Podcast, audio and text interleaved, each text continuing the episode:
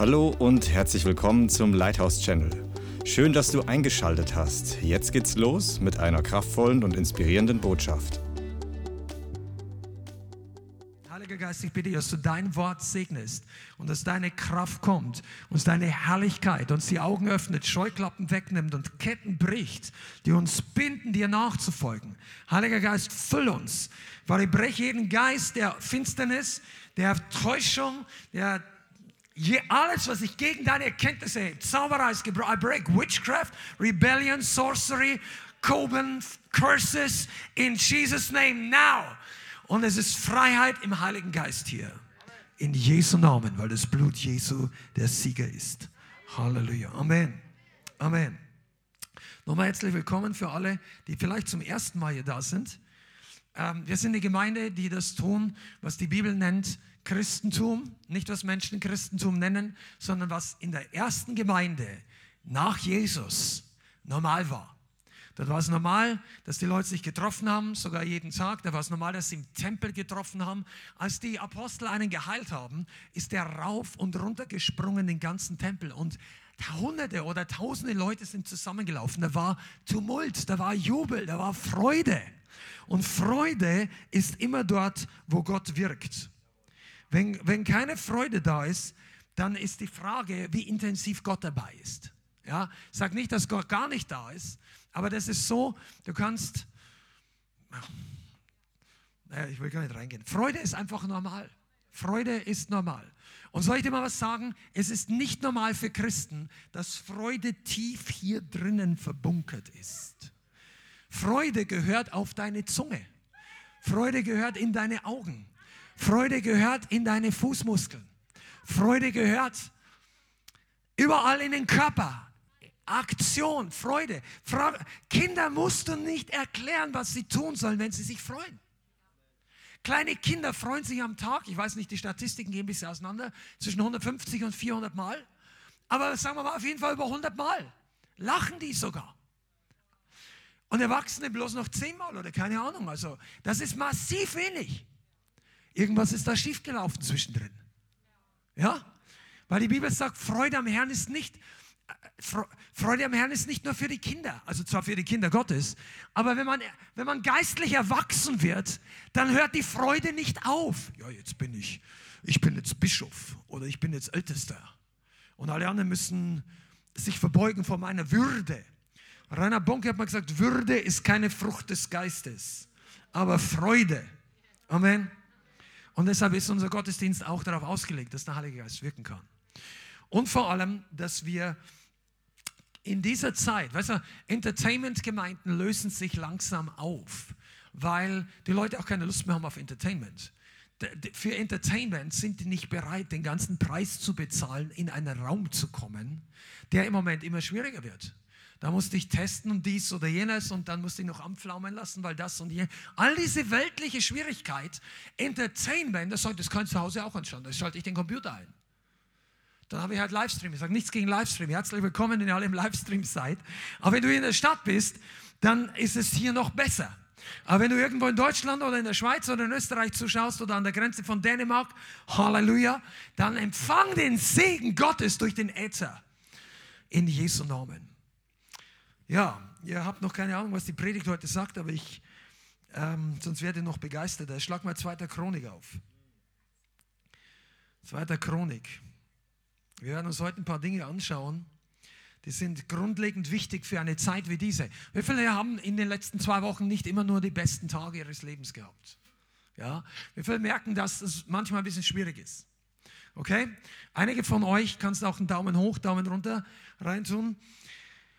Pass auf, die Zeiten werden nicht automatisch einfacher und es ist eigentlich nicht unbedingt, ich kann dir nicht garantieren, dass wir beten können und alles wird wieder so wie 2019. Ja? Und wir tun gut daran als Gemeinde, uns darauf einzustellen, nicht, dass der Wind weniger wird, sondern dass unsere Kraft größer wird, dass unsere Entschlossenheit zunimmt, dass unsere Widerstandsfähigkeit wächst und dass unser Lächeln breiter wird im Angesicht der Schwierigkeiten. Und wenn du in der Gemeinde nicht jubeln kannst, auch wenn du dich nicht danach fühlst, dann wirst du nicht bei, in deiner Arbeitsstelle jubeln können, wenn du plötzlich gemobbt wirst. Oder wenn du Schwierigkeiten hast oder wenn manche Leute dabei sind, ihren Job zu verlieren oder wegen Corona schon verloren haben. Aber weißt du, Gott ist nicht nur der Tröster. Gott ist der Waffengeber, der Überwinder, der dir einen neuen Job gibt. Gott ist der Wunderwirker, Miracle Maker. Er ist der Waymaker. Er ist der, der die Tür öffnet, die die ganze Horden der Hölle versucht haben zuzumachen. Er ist der wie kein anderer. Kein Wunder, dass man zu den, man muss den Leuten sagen, das ist nicht der gleiche Gott. Wenn du denkst, Allah und der Gott von äh, Abraham, Isaac und Jakob und der Vater von Jesus Christus und Krishna und Shiva, das sind alles die gleichen, ist nur Unterschied des Aufkleber. Das ist, das ist so, das ist dumm. Die, das ist unlogisch. Ich sage nicht, dass die Leute dumm sind, überhaupt nicht. Diese Leute sind viele von denen ernsthaft, gläubig wahrscheinlich und, und auch willentlich. Aber es ist total unlogisch. Ja? Du, der, zu sagen, zu sagen, dass das alle der gleiche Gott ist und der Aufkleberunterschied, ist so ein groß, großer Unsinn, wie wenn du sagst, du hast einen, einen Milchlastwagen, kennt ihr die? Also ich fahre zu Hause immer beim Beten manchmal rum und da gibt es ein großes Milchwerk bei uns in Hungen. Das sind mehrere riesige, 40 Tonnen alle voller Milch, ja. Und, das, und, und der Tanklaster ist das gleiche, ist nur, nur die Bemalung ist Unterschied. Sagen, schau mal, was drinnen ist. Noch viel wichtiger, das eine kannst du trinken und das andere komm nicht zu nah mit einem Feuer ran. Aber soll ich dir mal was sagen? Nur Leute, die nur leere Tanklaster kennen, kommen auf die Idee, dass der Unterschied in der Bemalung liegt. Nur Leute, die, die, die Hüllen ohne Inhalt, ohne Power, Götter, die nicht helfen können, kennen. Die kommen auf die Idee, dass der einzige Unterschied der Name ist. Sagt, der Unterschied von dem allerhöchsten Gott ist nicht nur der Name, das ist die Power dahinter. Weil wenn man seinen Namen anruft, komm on, seid ihr hier? Was passiert dann? Jeder, der den Namen des Herrn anruft, wird gerettet werden. Der wird auferstehen. Wenn Jesus zu den Gräbern spricht, dann bleiben die nicht gleich.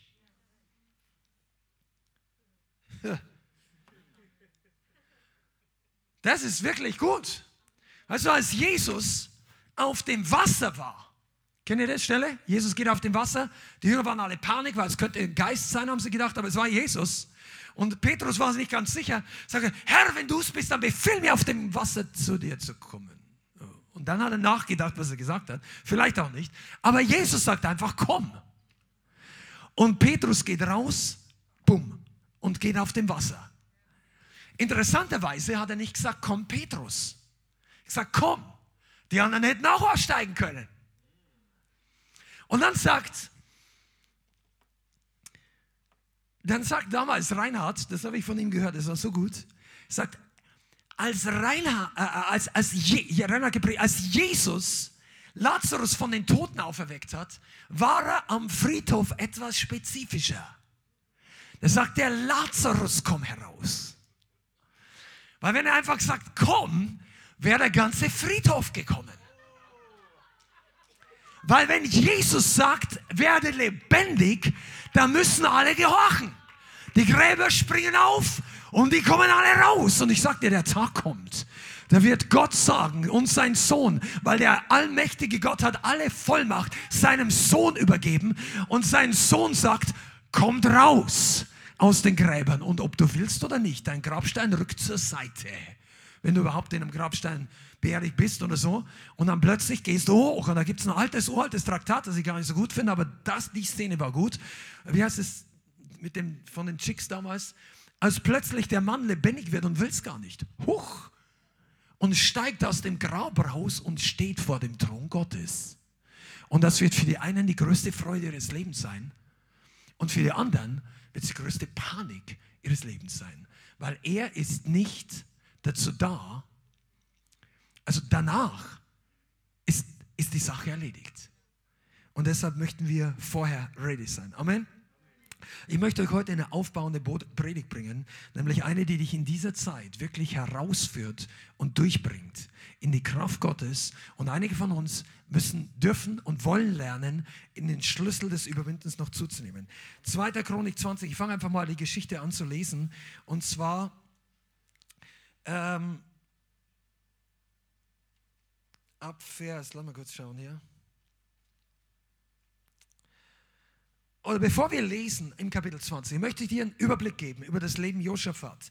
Josaphat war König im Alten Testament und das war zur Zeit, als das Reich aufgeteilt war in Juda und Benjamin, das nennt man als Juda und Israel, das waren die zehn anderen Stämme.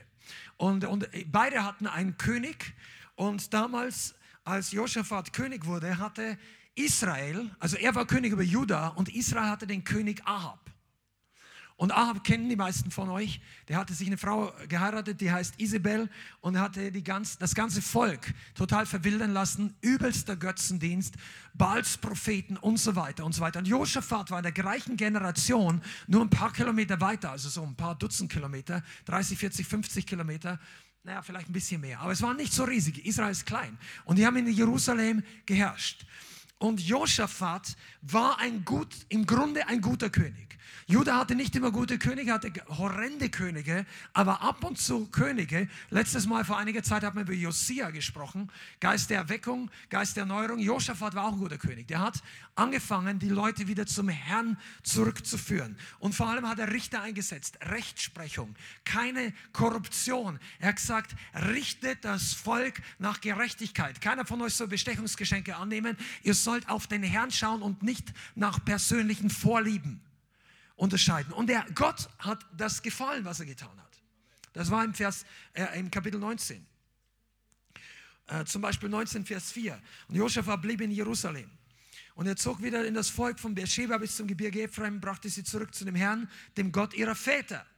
Und er setzte Richter ein im Land, in allen befestigten Städten Judas, Stadt für Stadt. Und er sagt zu den Richtern, seht zu, was ihr tut, denn nicht im Auftrag von Menschen richtet ihr, sondern im Auftrag des Herrn. Und er ist mit euch, wenn ihr recht sprecht. So sei denn der Schrecken des Herrn über euch. Habt Acht, wie ihr handelt. Denn bei dem Herrn, unserem Gott, ist kein Unrecht, kein Ansehen der Person, das heißt keine Menschenehre und kein Annehmen von Geschenken. Das meint hier Bestechungsgeschenke. Und er sagt, Leute, ich setze euch heute ein, ihr steht vor Gott selber. Wenn ihr hier ungerecht seid, wird Gott gegen euch ausziehen. Und er hat sie den Schrecken des Herrn ihnen gelehrt. Und das musst du auch wissen. Es ist eine gute Sache, die Ehrfurcht Gottes im Volk Gottes zu haben, besonders über Leiter. Besonders über diejenigen, die in Autorität sind. Wenn Leute, weißt du, ich sag mal nebenbei, wenn du, wenn du eine Berufung hast und du möchtest wachsen und in deine Berufung reinkommen, wenn du wenig Furcht des Herrn hast, du, Gott wird dich lange nicht in deine Berufung reinkommen lassen. Weil die Furcht des Herrn bewahrt dich davor, dass du anderen Leuten ähm, Böses antust, dass du Leute missbrauchst. Manche Leute, die schauen total auf sich selber. Die grüßen nicht mal, wenn sie in die Gemeinde reinkommen.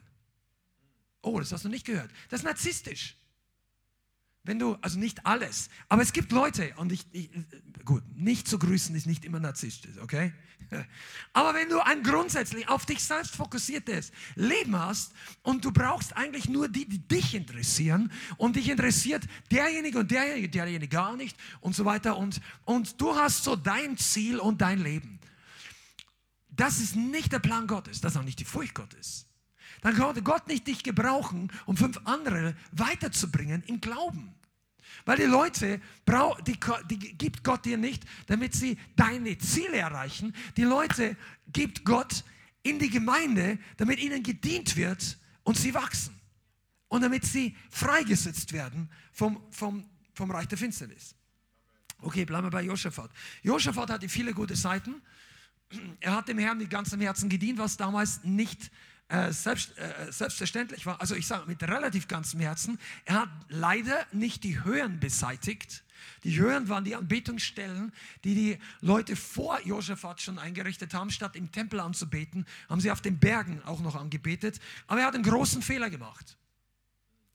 Und zwar war Josaphat in einem Punkt kompromissbereit. Er hat sich gerne mit Leuten verbündet, die ihm wichtig waren, aber die für Gott, also die totale Feinde Gottes waren. Josaphat hat selber den Heiligen Geist gehabt, nenne ich es jetzt mal modern. Aber der ging zu den Leuten, die total abgefallen sind und hat mit denen gemeinsame Sache gemacht. Er hat sich mit Ahab verschwägert. Das heißt, er hatte jemand, keine Ahnung, wer das war, eine Tante, eine Schwester von Ahab geheiratet oder sonst irgendjemand.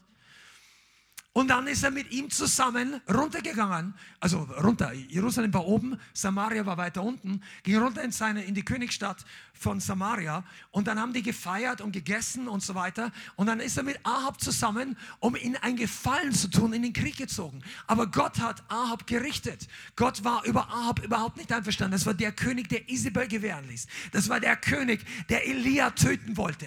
Das war der König, der schuld war, dass drei Jahre nicht geregnet hat. Die drei Jahre hat es bei sehr wahrscheinlich in Juda auch kaum geregnet. Weil die waren später oben im Berg Karmel und da war vom Meer noch keine, keine Wolke zu sehen. Und Josaphat wusste, welcher, welches Scheusal bei Ahab regiert, nämlich seine Frau. Aber Josaphat hat es nicht viel ausgemacht. Wir reden heute über Salbung und wir werden heute über Lobpreis reden. Und ich möchte heute mal was sagen. Die Salbung allein hindert dich nicht, dass du dein Leben ruinierst. Wenn du nämlich zu viel Gemeinschaft mit den Leuten hast, die die Wege Gottes hassen, die sich folgt, von denen Gott sagt, geh weg aus ihrem Leben, wenn dir das egal ist, weil du denkst, deine Salbung ist so groß, dir kann überhaupt nichts passieren, dann wird eines Tages das passieren, was Josaphat passiert ist. Zunächst mal kam nämlich ein Prophet zu ihm. Also sie sind ersten Mal in den Kampf gezogen, dann musste Josaphat um sein Leben fürchten, weil die ganzen Feinde auf ihn sich eingeschossen hatten.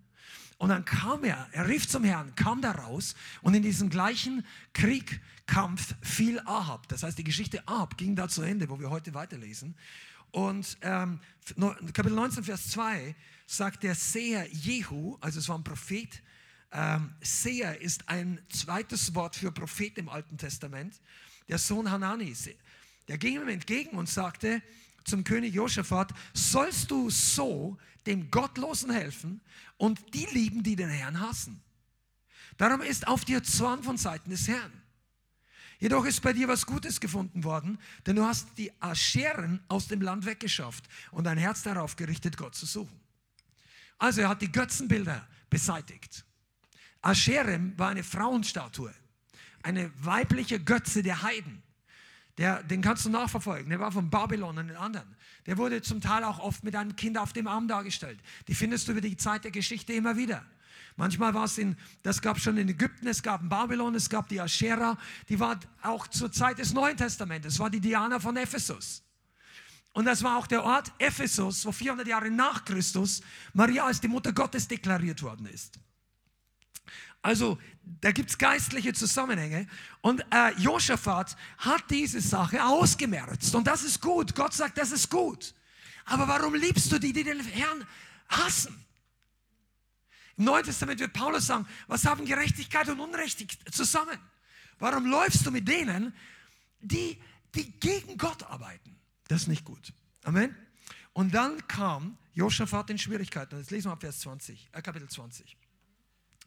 Es geschah danach, da kamen die Söhne Moab und die Söhne Ammon und mit ihnen von den Meuniten zum Kampf gegen Josaphat. Und man kam und berichtete, Josaphat, eine große Menge ist gegen dich gekommen von jenseits des Meeres, das heißt des Toten Meeres. Das war im Osten, wo heute Jordanien liegt, von Aram. Und siehe, sie sind schon in Haseson Tamar, das ist Engedi. Da fürchtete sich Josaphat und richtete sein Angesicht darauf, den Herrn zu suchen. Und er rief ein Fasten aus in ganz Juda. Und Juda versammelte sich, um von dem Herrn Hilfe zu suchen. Sogar aus allen Städten Juda kamen sie, um den Herrn zu suchen. Okay, bis hierher mal. Und hier tut Josaphat was Gutes. Zuerst mal kommt hier eine Menge von Feinden entgegen, denen sie überhaupt nicht gewachsen waren. Und die waren nicht wenige. Wenn du ein bisschen vorher liest, der hatte Hunderttausende von Soldaten. Ich denke, der hat zwischen 500.000 und eine Million Soldaten. Das war für Juda viel, weil er war ja nur, die waren ja nur zwei Stämme von ganz Israel. Also er hat eigentlich für die damaligen Verhältnisse kein kleines Heer. Aber da kamen Feinde wie Sand am Meer. In einer Zeit, wo es ihm eigentlich gut ging. Und ich möchte, dass du das für dich hörst. Dass wir reden heute nicht von einem irgendeinem alttestamentlichen Schauspiel oder irgendeinem Film, denkst, ach, das ist ja nett. Die Feinde des Alten Testaments sind die Feinde des Volkes Gottes, sind geistlich die Feinde des Neuen Testaments, sind geistlich deine und meine Feinde. Und wir reden nicht von Menschen, sondern von den gleichen finsteren Mächten, die das Volk Gottes heute noch fertig machen wollen, ausrotten, klein, dich ruinieren. Wie Jesus sagt, der Wolf kommt nur, oder der Feind, der Dieb kommt nur, zu stehlen, zu töten und zu, zu, töten und zu verderben. Aber ich bin gekommen, damit sie Leben haben. Und die meisten lesen Johannes 10, Vers 10, dort steht das geschrieben, immer nur in dem Zusammenhang, ich bin gekommen, dass sie Leben haben. Das ist ja auch der Fokus. Aber wichtig ist auch, dass du weißt, es gibt einen Feind. Corona wurde nicht vom Himmel geschickt. Die, und ich will jetzt gar nicht in Politik gehen oder so, aber diese ganze, sowohl die Krankheit, dass Leute sterben, ist nicht von Gott, als auch die Tatsache, dass die Gemeinden durch dieses gesamtgesellschaftliche Spektakel, nenne ich es fast, durch diese Bewegung eingeengt, schwach gemacht werden. Leute fallen vom Reich Gottes ab, kommen nicht mehr in Gemeinden wegen Schwierigkeiten oder was auch immer. Da ist ein dämonischer Plan dahinter, das Reich Gottes zu schwächen. Versteht ihr das? Und in deinem Leben, wenn es um deine Arbeit geht, dann geht es ja nicht nur um dein Geld, es geht um deine Auferbauung, es geht um deine Zeit. Wenn der Teufel oder irgend, ich sag's mal, weil manche Leute denken, ja, musst du so immer vom Teufel reden. Ja, weißt du, warum ich das mache? Weil es für mich kein Zufall ist, wenn mein Auto kaputt gehen würde.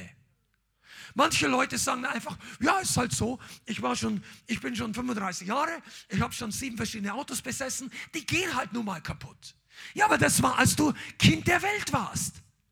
Aber wenn du Kind Gottes bist, dann brauchst du dein Auto, um im Reich Gottes wohin zu kommen. Du brauchst die Zeit, die es kostet, dich ein neues Auto zu suchen oder ein neues, das Geld, das du brauchst, um ein neues Auto zu kaufen, das kann man sinnvoller einsetzen. Und deshalb sind diese Dinge niemals neutral, sondern die sind dazu da, um dich runterzuziehen. Und es ist gut, wenn das Volk Gottes geöffnete Augen hat, um zu sehen, dass diese Dinge kein Zufall sind. Wenn du plötzlich, anderes Beispiel, ihr Studenten hier, sag mal Hi, ich bin hier, ja doch einige hier, melden sich gar nicht alle. Pass auf, es ist kein Zufall, wenn du irgendeinen Dozenten kriegst, der es gerade auf dich abgesehen hat und dir dein Studium in deinem Bereich, weil du die Note wirklich brauchst oder du möchtest da gute Noten haben, dass er dir es wirklich schwer macht und noch eins reindrückt und du musst 30 Prozent mehr Stunden an Lernen, an Prüfungsvorbereitungen äh, vor und so weiter. Das ist doch kein Zufall. Das ist Zeit, die der Feind dir rauben möchte. Und für diese Situationen brauchst du geistlichen Durchbruch und du brauchst Sieg. Du brauchst geistliche Waffen. Und ja, wenn du dich dann hinsetzt und sagst, ach, das ist mir alles egal, dann sagt der Teufel, super, weck ihn nicht auf. Mach, dreh das Feuer nicht zu heiß. Wir klauen ihm nur sein Geld, seine Zeit und seine Freude. Aber solange er nicht aufwacht, soll er weiter durchschnittlich leben können. Das ist der Zustand von vielen Christen. Durchschnittlich leben. Ich überlebe. Wenn man sie fragt, wie geht's dir? Ich kann nicht klagen. Das ist nicht deine Berufung, nicht zu klagen. Ich kann nicht so schlimm. Und ich mache mich nicht lustig, wirklich nicht. Wenn, wenn, wenn, ich möchte dir eine größere Vision geben. Nicht nur einmal am Tag Freigang im Gefängnishof. Ich kann nicht klagen. Nein, Gott möchte, dass du nicht nur nicht klagen kannst, sondern dass der Teufel wegen dir klagen anfängt. Dass du so viel Freude hast, dass es aus deiner jeder Pore rausdrückt. Dass der Nachbar in der U-Bahn trotz Corona-Abstand denkt, wow, was ist das für eine Person? Dass du dein Halleluja als Antwort auf die Sprachnachricht in unserer Trima-Gruppe in der Gemeinde, weil sich so viele Leute bekehrt haben, in der U-Bahn drei Leute die Köpfe drehen lässt. Und du sagst, Halleluja, war das gut. Und dann nimmst du deinen Kopf heraus und denkst dir, ach, ich bin ja hier in der U-Bahn. Und dann lächelst du und sagst, habt ihr gehört, was Gott getan hat? Come on, Jesus. Gott möchte, dass du alles andere als still bist. Wir haben so ein T-Shirt gefunden. Ich weiß nicht mehr, wie das heißt, aber das war gut. Ähm, I can't stay silent because I'm a Bianca steht da. Und dann lass mir so ein T-Shirt machen. I can't stay calm because I'm a Christian. Shatakabasiti. Und das kannst du dir auch anziehen, weil du bist du auch einer? Come on, Jesus. Das hat alles mit der Prediger, mit Josaphat hier zu tun. Ich sagte mal eins, Josaphat kam in größte Not. Und eine von euch, ihr habt noch nicht ganz verstanden, dass es kein Zufall ist, was in der Welt sich abspielt. Und dass manche Gemeinden beginnen zu rudern, statt die Segel zu hissen. Beginnen den Kurs zu verlassen in, in eine falsche Richtung. Und Gott möchte, und dann kommt der Feind trotzdem. Ich sage dir mal eins, wenn du mit dem Gedanken gespielt hast, Kompromisse zu machen, damit dein Leben leichter wird, dann möchte ich dir heute gleich zu Anfang an sagen, die Kompromisse werden niemals genug sein. Der Teufel wird dir dein Leben leichter werden lassen, wenn du ein bisschen auf sein Angebot eingehst. Aber nur für eine Zeit. Danach kommt die nächste Zahlung, die er von dir fordert. Da musst du einen neuen Kompromiss, um den gleiche Leichtigkeit wieder zu haben. Und ich sage, und das wird nicht aufhören, bis du vollkommen raus bist aus dem Reich Gottes. Allerdings wirst du es zwischendurch nicht mehr sehen. Du wirst es zwischendurch nicht mehr merken. Es gibt Leute, die sind vom Glauben abgefallen, sondern sie glauben jetzt besser an Gott als jemals zuvor. Ja, es gibt einen großen Abfall im, im Volk Gottes. Leute, die, die CDs, Worship-Leiter. Einer von den Co-Writern von dem Song I'm a Friend of God. Weil der Hauptleiter hat auch seine Frau verlassen. Aber der Co-Leiter, der glaubt noch nicht mehr, mehr richtig an Gott. Aber der macht jetzt Lobpreis in einem Abendmahl für Atheisten. Das ist kein Witz. Wo sogar Satanisten eingeladen sind. Also die Welt ist richtig durchgedreht in der Hinsicht. Es, die, dort, dort fühlt er sich wohl, nachdem er von Gott abgefallen ist. Und ich möchte sagen, das ist nicht um mit dem Finger zu zeigen, sondern es ist nur um zu sagen, der Kampf ist real. Und Kompromisse bringen dich nicht nach vorne. Also, der Feind kommt und klopft irgendwann an irgendeinem Tag an deine Tür. Meistens klopft er nicht direkt, aber du merkst trotzdem, dass er da ist. Du merkst, der Tag sieht nicht gut aus. Oder vielleicht war es letzte Woche. Oder vielleicht ist es übernächsten Monat. Aber die Bibel sagt, der böse Tag kommt irgendwann. Epheser 6. Deshalb sollen wir die Waffenrüstung anziehen, damit wir an dem Tag widerstehen. Widerstand. Christen sind Widerstandsmenschen gegen den Feind. Christen sind nicht Fahnen im Wind. Schilfrohr nach rechts, nach links. Das ist nicht Christen. Das sind nicht Jesuaner. Das sind nicht Nachfolger des großen Königs. Und weil das so ist, kommt der Teufel und sagt, ich mache dich platt. Du, bis hierher ging es noch ganz gut, aber jetzt hast du mal ein bisschen reinschnuppern können diese Gemeinde. Und dann plötzlich merkst du, das und das funktioniert nicht mehr. Oh, und dann habe ich einen schlechten Traum und hier und das. Und dann denkst du, ah, ich glaube, ich brauche jetzt Ruhe. Und was manche Christen unter Ruhe verstehen, ist sich zu Hause hinsetzen, nichts mehr tun, nichts mehr hören, nichts mehr sehen, Tür zu machen, ausruhen. Wenn der Feind sich an, wenn dein, wenn, wenn die Spiritual Intelligence Agency, also deine geistliche Radarsystem dir meldet, eine Unzahl von Feinde steht dir gegenüber, dann ist nicht Ausruhen der Schlachtplan. Soll ich äh, oh, es nochmal sagen? Ausruhen ist nicht der Schlachtplan, wenn der Feind aufmarschiert.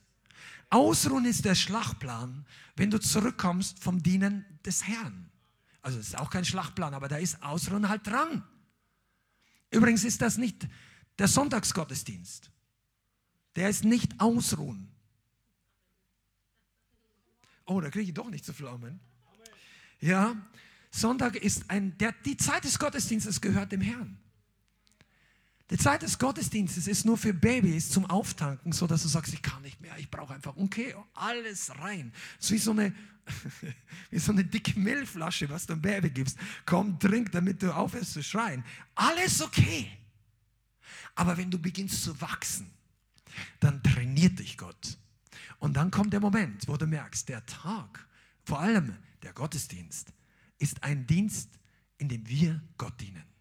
Und deshalb beginnt die Atmosphäre sich zu wenden. Okay, Josaphat war ein großer Bedrängnis. Er macht es richtig und fragt den Herrn. Einige von euch schlagt sofort los, wenn der Feind kommt, bum, bum, bum. Und das wirkt nicht so viel. Und dann bist du frustriert, weil du nicht die richtige Strategie hast. Und weil du frustriert bist, hörst du auf zu beten. Und manchmal ist es einfach nur, weil wir vorher den Herrn nicht gefragt haben. Und er fragt die Propheten und dann kommt von den Propheten das richtige Wort. Pass auf, das ist im Vers 14.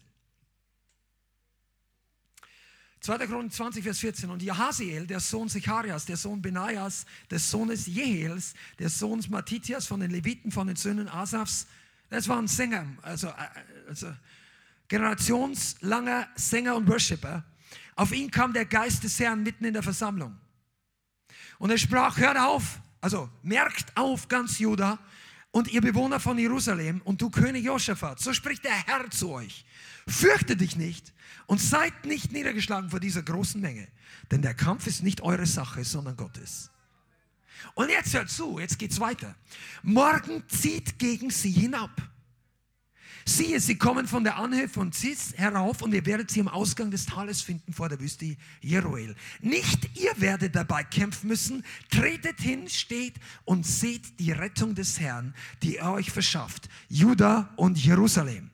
Und nochmal, fürchtet euch nicht und seid nicht niedergeschlagen. Zieht ihnen morgen entgegen und der Herr wird mit euch sein.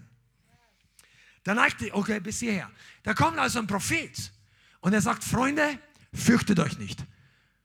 Der Herr wird für euch kämpfen. Und die meisten charismatischen Christen überhaupt denken so, oh, super, jetzt brauche ich nichts mehr machen. Ich setze mich jetzt nach Hause, ich genieße das jetzt. Und dann sagt er weiter, zieht ihnen entgegen. Ja, was jetzt? Wird der Herr kämpfen oder sollen wir hinziehen? Beides. Der Herr wird kämpfen, wenn du ausziehst. Ist es schon mal aufgefallen, dass wenn du einen Schritt im Glauben tust, während dein Körper sich schlecht fühlt, und das, aber Gott sagt, ich werde dir das wegnehmen, solange du zu Hause sitzt und wartest, bis die Schmerzen besser werden. Manchmal, also ich rede jetzt für unsere Leute hier, ja, Manchmal, wenn, wenn genau, wenn wir eine Aufgabe haben, wenn du dir was vorgenommen hast, wenn du, wenn du rausgehen möchtest, du möchtest dich mit einklicken, du bist zum Hauskreis unterwegs oder zur Obdachlosenaktion oder zur Evangelisation oder du möchtest einer alten Oma über die Straße helfen und hast dir schon vorgenommen, am Freitag gehe ich endlich zu dieser Oma, ich möchte dir was von Jesus erzählen. Und dann plötzlich geht es dir nicht gut.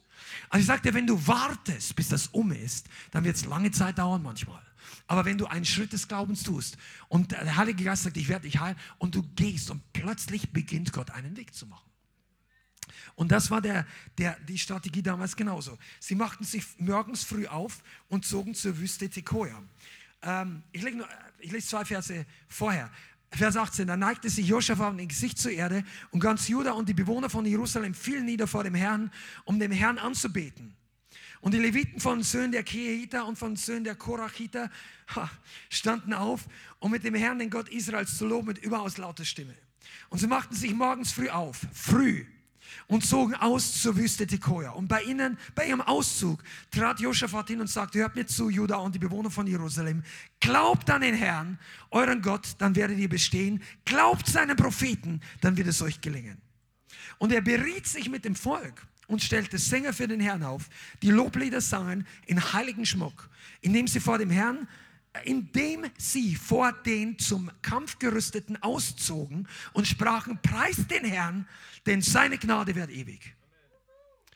Und jetzt hör genau zu, das war der Schlachtplan, den die Bibel nennt für, eine, für einen Kampf, den du in eigener Kraft überhaupt nicht gewinnen kannst. Wenn dein Problem heute zu groß ist für dich, dass du überhaupt nicht planen kannst, wie könntest du die Situation ändern. Wenn deine Herausforderung so groß ist, dass du sagst, ich weiß nicht, wie ich das schaffen soll, am liebsten würde ich auswandern, dann ist diese Bibelstelle für dich. Gott hat damals nicht gesagt, pack die Sachen und zieh um nach Amerika, nach Australien. Er wusste doch, dass der Kontinent schon existiert. Der hat damals nicht gesagt, verkriech dich oder zu Gideon. Ich springe jetzt mal in ein anderes Beispiel. Der, der, Engel Gottes hat nicht zu Gideon gesagt, verkriech dich unten, bete zum Herrn und wenn die, Mo, die Moabiter oder Midianiter davon sind, dann komm wieder raus und feiere und preise den Herrn. Der hat gesagt, geh hin, du in deiner Kraft und besieg die Midianiter. Und soll ich dir mal was sagen? Der Heilige Geist ruft heute eine Gemeinde aus der Weinkelter und aus dem Keller des Verstecks herauf an die Oberfläche des Gebets, um zu sagen, die Gemeinde wird nicht langsamer werden in dieser bedrohlichen geistlichen und politischen Situation. Die echte Gemeinde wird nicht nachlassen. Und ich, wir gehen nicht in Politik heute, wir gehen eine Ebene höher. Denn die Lektion von Josaphat, ist, dass der Kampf im Geist gewonnen wird und nicht auf natürlicher Ebene. Der Kampf wird zuerst an geistlichen Orten gewonnen. Und dort gewinnst du nicht mit Argumenten des Verstandes. Im Geist gewinnst du nicht mit Logik, im Geist gewinnst du mit Vollmacht und mit Salbung. Und wenn die Engel und die Herrscher Gottes mit dir, beziehungsweise wenn du auf der richtigen Seite stehst. Aber das alleine reicht noch nicht. Wir schauen uns das jetzt nochmal gleich an. Also die Strategie, wie Gott sich erweist. Okay, das war ja schon relativ normal. Da drüben warten vielleicht drei Millionen Leute, wir sind nur 700.000. Sieht schlecht aus, aber Gott sagt, zieht ihnen entgegen. Na gut, dann gehen wir. Und dann gehen die ganzen Soldaten. Und normalerweise gehen die Helden voran, die, die am wenigsten Angst haben. Und dann beriet sich Josaphat mit dem Volk.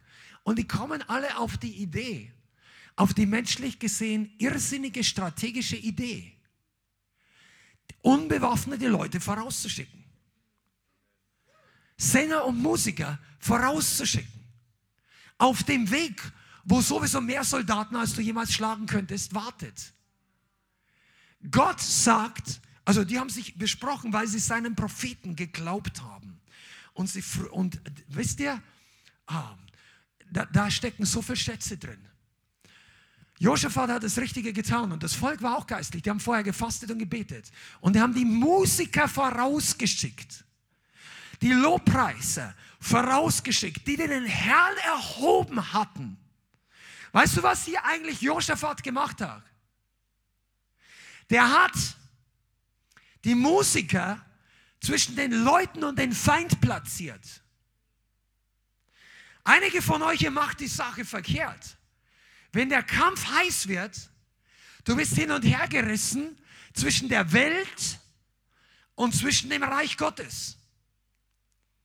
Zwischen den Dingen, die dich von der Welt ziehen, oh, die, die Tagesschau, die Tagesthemen, all diese Nachrichten, da werde ich meinen Job verlieren. Werden wir dies, werde ich das nicht mehr können. Und dann sagst du, nein, hier drüben, ich höre mir Lobpreis an. Ich lese die Bibel. Oh, und dann schaust du wieder hier rein. Nein, weißt du, das, das ist die falsche Reaktion. Du bist hin und her gerissen. Deine Seele ist hin und her getrieben. Platziere deinen Lobpreis zwischen dir und der Welt. Dass all das abgeblockt wird, was die Welt dir eintrichtert. Das, was deine Sorge auslöst.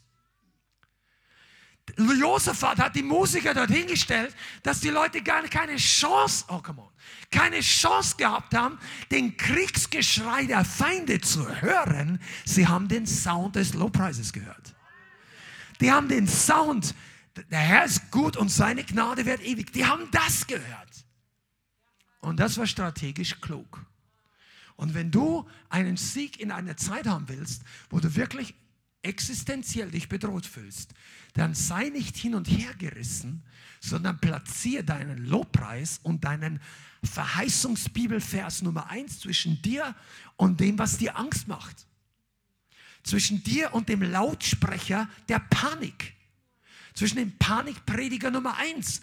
Dreh deinen Lobpreis lauter auf. Als die Stimmen, die sagen, du wirst es nicht überleben, du wirst dein Geld verlieren, du wirst dein Auto verlieren, deine Familie will dich nicht mehr sehen, wenn du dieses oder jenes nicht tust. Oder du hast selber zitterst von diesem oder jenen. Weißt du, dass du und Gott in der Mehrheit seid?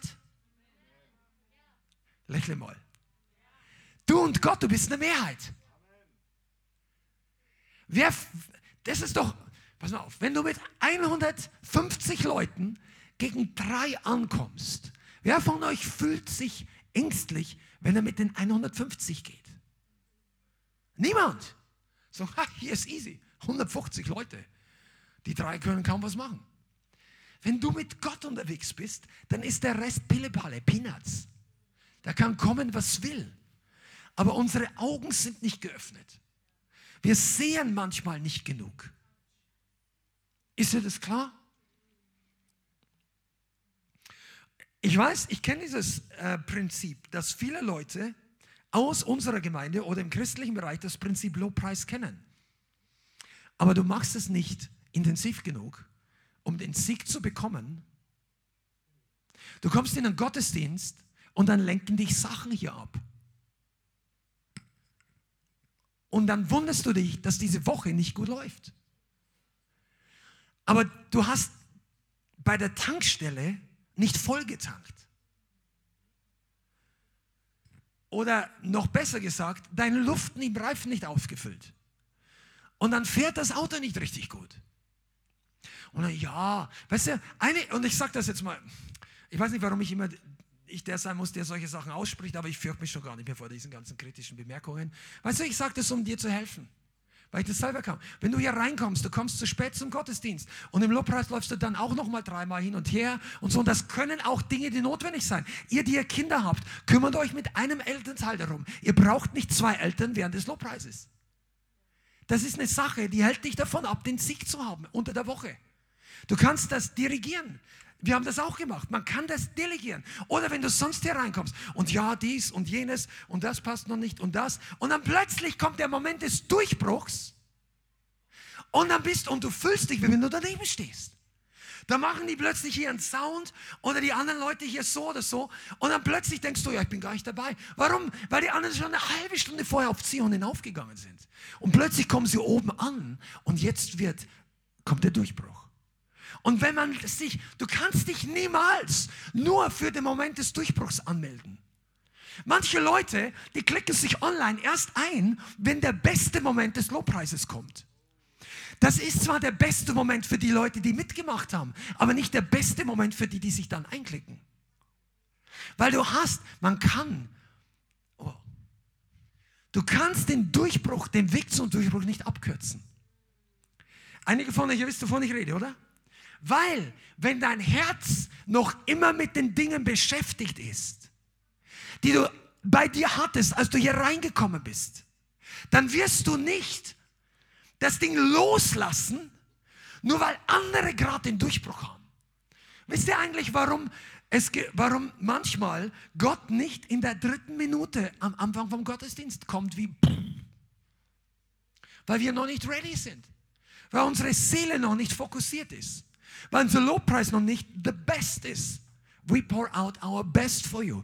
Weißt du, manchmal möchte Gott einfach wissen, ist das wirklich dein Bestes? Ja, sagen, ja, woher willst du das wissen? Aus Erfahrung in meinem Leben. Sag, ja, aber ich habe eine andere Erfahrung. Bitte belehre mich. Komm zu mir. Ich will von jedem lernen, der es geschafft hat. Nach drei Minuten habe ich in jedem Punkt meines Lebens, in jeder Situation den vollen Durchbruch, die volle Heilung, die volle Erfüllung, die volle die Leute, ich habe noch keinen getroffen, vielleicht gibt es den, aber ich bin gerne bereit zu lernen von diesen Leuten. Aber Tatsache ist, dass es diese Bibelstelle gibt, they that wait upon the Lord. Also die, die auf den Herrn ausharren, die werden auffahren mit Flügeln wie der Adler. Die werden laufen und nicht müde werden. Ausharren bedeutet, dass du ein aktives Dranbleiben im richtigen Tun hast, und dann wirst du erleben, dass Gott dich erfrischt. Aber dieses Wort im Deutschen heißt nicht die, die auf den Herrn warten. Im Sinne von passives Abwarten, dass sich meine Situation verändert. Das war noch niemals gemeint mit warten. Deshalb warten wir aber nicht den Herrn. Der Herr wartet auf uns, bis wir uns ändern, bis wir uns aufmachen. Und manchmal braucht es eine gewisse Zeit, weil Gott möchte, dass wir ausharren. Sag mal, ausharren ist gut. Ausharren bedeutet Folgendes. Wir haben es ja gelesen im Hebräer, letzte Woche oder vorletzte Woche in einer Predigt. Ausharren habt ihr nötig, damit ihr, nachdem ihr den Willen Gottes getan habt, die Verheißung davontragt. Damit nachdem, also der Wille Gottes tun, muss noch nicht ausreichen, sondern das Ausharren. Wenn du den Herrn preist, dann macht das der Schlüssel für deinen Durchbruch sein. Aber dein Ausharren dein Dranbleiben, dein nicht müde werden, dein nicht demotiviert werden, dass du nicht innerlich, weißt du, rede ich zu irgendjemand hier heute? Dass du nicht innerlich mal denkst, ah, jetzt habe ich fünf Minuten, wenn deine innere Ding, dieses, dieser Unwillen wieder hochkommt. Komm, wir sind doch alle Co-Rebellen gewesen. Gibt doch niemand, der, der schon immer auf der richtigen Seite war. Die Bibel sagt, alle haben gesündigt. Römer 3, Vers 23. Alle ermangeln der Herrlichkeit Gottes. Alle haben Gottes Gesetz übertreten. Alle haben Herzenshaltungsprobleme. Alle von uns. Und das Ausharren bringt die Dinge ans Licht, die in unserem Herzen sind. Weil wir möchten gerne cruisen zum Durchbruch. Mit, mit schön frisierten Haaren zum Zeugnis nach vorne gehen können. Aber Gott sagt, vielleicht ist auf dem Weg von deiner Morgenroutine und Frisur bis hin zum Zeitpunkt deines Zeugnisses, until the test, there may be a trial. Und es kann sein, dass du den Herrn preisen musst, nicht nur würdig, sondern so wie es sich gebührt. Und ich sagte, Ausrasten ist im Rahmen des Möglichen. Das ist in der Palette der Arten, wie man Gott preist. Vollkommen aus der Haut fahren zur Ehre Gottes. Da sagst du, boah, das glaube ich nicht. Ich habe die Bibel noch nie so gelesen. Dann liest du eine andere. Vielleicht komme ich zu dem, zu dem Bibelvers noch. Also Josaphat schickt die Leute nach vorne. Lobpreiser. Deshalb muss das Lobpreisteam geistlich fit sein, noch vor der Gemeinde. Weil sonst fangen, kriegen alle wie sagt man, machen sich in die Hose. Wenn das Lobpreisteam mit Angst vorausgeht, wird die Gemeinde auch nicht frei werden. Von Panik, von Sorge. Wenn wir dann preisen, manche von, manche von den Lobpreisbands, die, die können nur dann richtig ihren Höhepunkt oder ihr, ihr, ihr Bestes erreichen, wenn, wenn der Saal voll ist, 500 Leute und alle jubeln kräftig mit. Aber ich sage dir, äh, die, die Aufgaben eines biblischen Lobpreisteams sind, den Leuten vorauszugehen, wenn alle wirklich Schiss in der Hose haben. Wenn, wenn die Angst haben, ihren Job zu verlieren, wenn die Angst haben von der Diagnose des, des Doktors, wenn die Angst haben, sich hier anzustecken oder da. Und ich sage nicht, dass keine, keine, wir sollen das nicht äh, ich rede das jetzt nicht nieder, sondern aber die Angst ist ja nicht von Gott. Du kannst dich ja schützen vor Ansteckung und trotzdem ohne Angst durch diese Welt gehen. Ich bin überzeugt, dass das der Wille Gottes ist. Für jeden Christen. Ja, schütz dich. Oder schütz andere vor allem. Weißt du eigentlich, dass dein Immunsystem Booster, Lobpreis ist die Nummer eins davon. Wenn du es richtig machst. Das Ding kommt auf dich zu sagt, oh, hier wird's heiß, ich gehe weg, sonst sterbe ich. Das war bei John G. Lake so. Und auf jeden Fall, jetzt lesen wir noch kurz den Durchbruch hier, weil das ist so gewaltig da. Vers 22, zur Zeit, da sie mit Jubel und Lobpreis anfingen, legte der Herr einen Hinterhalt gegen die Söhne von Ammon, Moab und die vom Gebirge Seir, die gegen Juda gekommen waren und sie wurden geschlagen. Und jetzt so genau so, wie es passiert ist. Und die Söhne Ammon und Moab standen auf gegen die Bewohner des Gebirges Seir um an ihnen den Bann zu vollstrecken. Das heißt, um die niederzumachen und sie auszutilgen. Und als sie die Bewohner von Seir aufgerieben hatten, halfen sie, sich gegenseitig umzubringen. Weißt du eigentlich, was hier passiert? Da ist eine ausgebildete Armee in Millionengröße.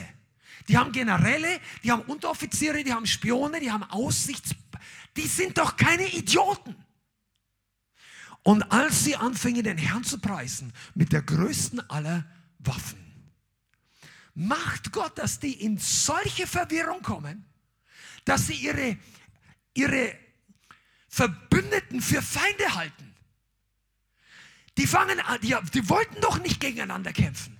Die denken, oh, das da drüben sind die Feinde auf. Und die anderen sagen, das sind die Feinde. Und die fangen an, sich gegenseitig niederzumachen. Und ich möchte jetzt heute mal, bevor wir weitergehen, wir drehen dann den, den Ofen noch ein bisschen auf eine weitere Stufe hoch. Pass mal auf. Einige von euch, ihr sagt, ich habe keine Ahnung, wie das noch werden soll. Ich weiß nicht. Ich habe noch nicht mal, ich weiß noch nicht mal, wie ich beten soll, dass das Ding in meinem Leben sich ändert. Ich sehe keine irdische Möglichkeit, wie ich aus der Situation jetzt noch rauskomme, ohne dass ich meinen Job verliere oder ohne, dass ich meine Eltern noch mal wieder sehe oder dies. Oder du bist vielleicht einfach deprimiert und ich rede gar nicht von Impfung. Du lass dich impfen, wenn du überzeugt bist, lass dich nicht impfen, wenn du nicht überzeugt bist. Ganz anderes Thema. Aber sei nicht eingeschüchtert. Sei nicht ein Mobbingopfer. Sei nicht jemand, der, der so durch die Gegend läuft, obwohl du eine Überzeugung hast. Du hast einen Vater. Ein Vater im Himmel und dieser Vater hat Kinder, die leuchten wie die Sonne. Und du brauchst nicht rumlaufen, als ob du aus dem Loch herausgekrochen bist und von der Gnade der restlichen Bevölkerung abhängig bist. Du bist nur abhängig von der Gnade Gottes. Und deshalb ist es wichtig, dass du auch weißt, wer du bist. Du bist jemand, den Gott liebt. Du bist jemand, der schön gemacht ist. Jemand, der auf der eine Bestimmung hat und der ganze Himmel wartet über dich.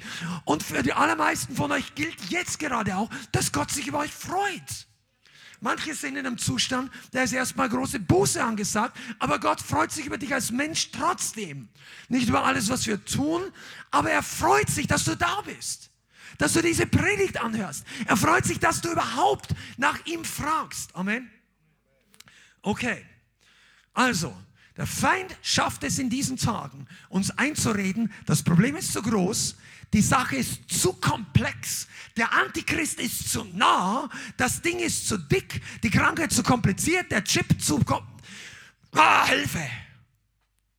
Und ich mache mich über gar nichts von diesen Dingen lustig, denn es gibt ja bestimmte Sachen, die in der Zukunft werden einige Sachen passieren. Aber ich sage dir eins, der Kampf wird auf anderer Ebene gewonnen.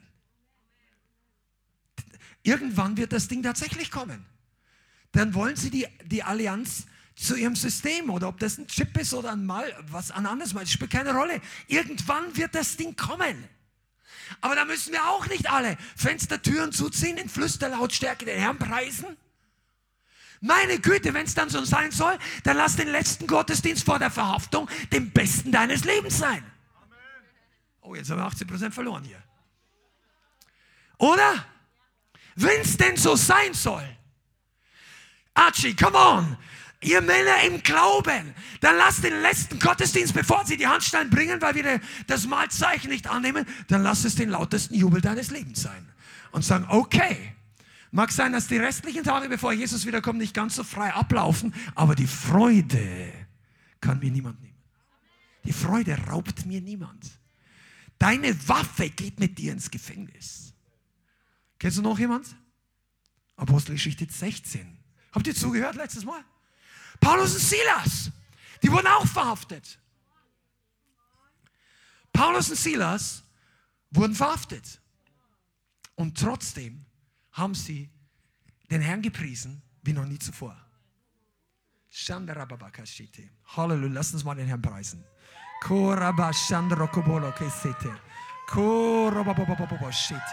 Halleluja. Wow,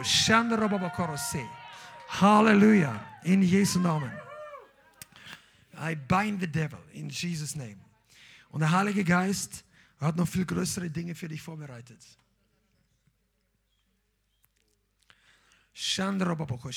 Halleluja. Halleluja. Okay, gehen wir nochmal zu Josaphat zurück. Die Feinde haben sich gegenseitig aufgerieben. Die haben sich fertig gemacht.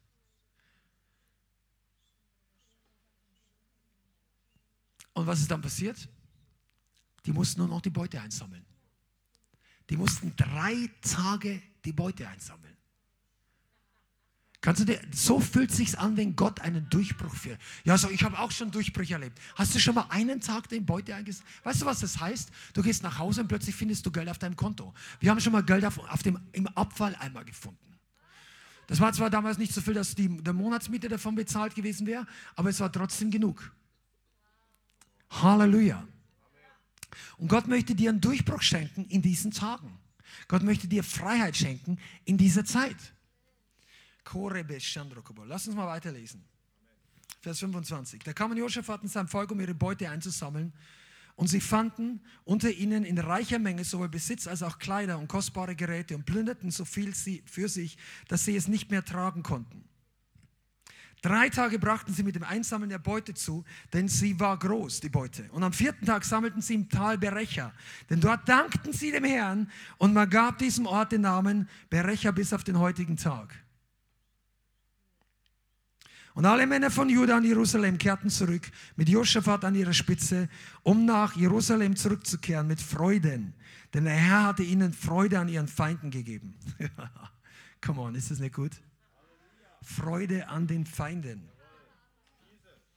Das ist zwar nicht fürs Neue Testament, wir sollen sich freuen, wenn Leute untergehen, aber wenn diejenigen, die dich umbringen wollen, an ihrem eigenen, sich selber gegenseitig umbringen, da musst du nicht weinen. Ja, es ist so.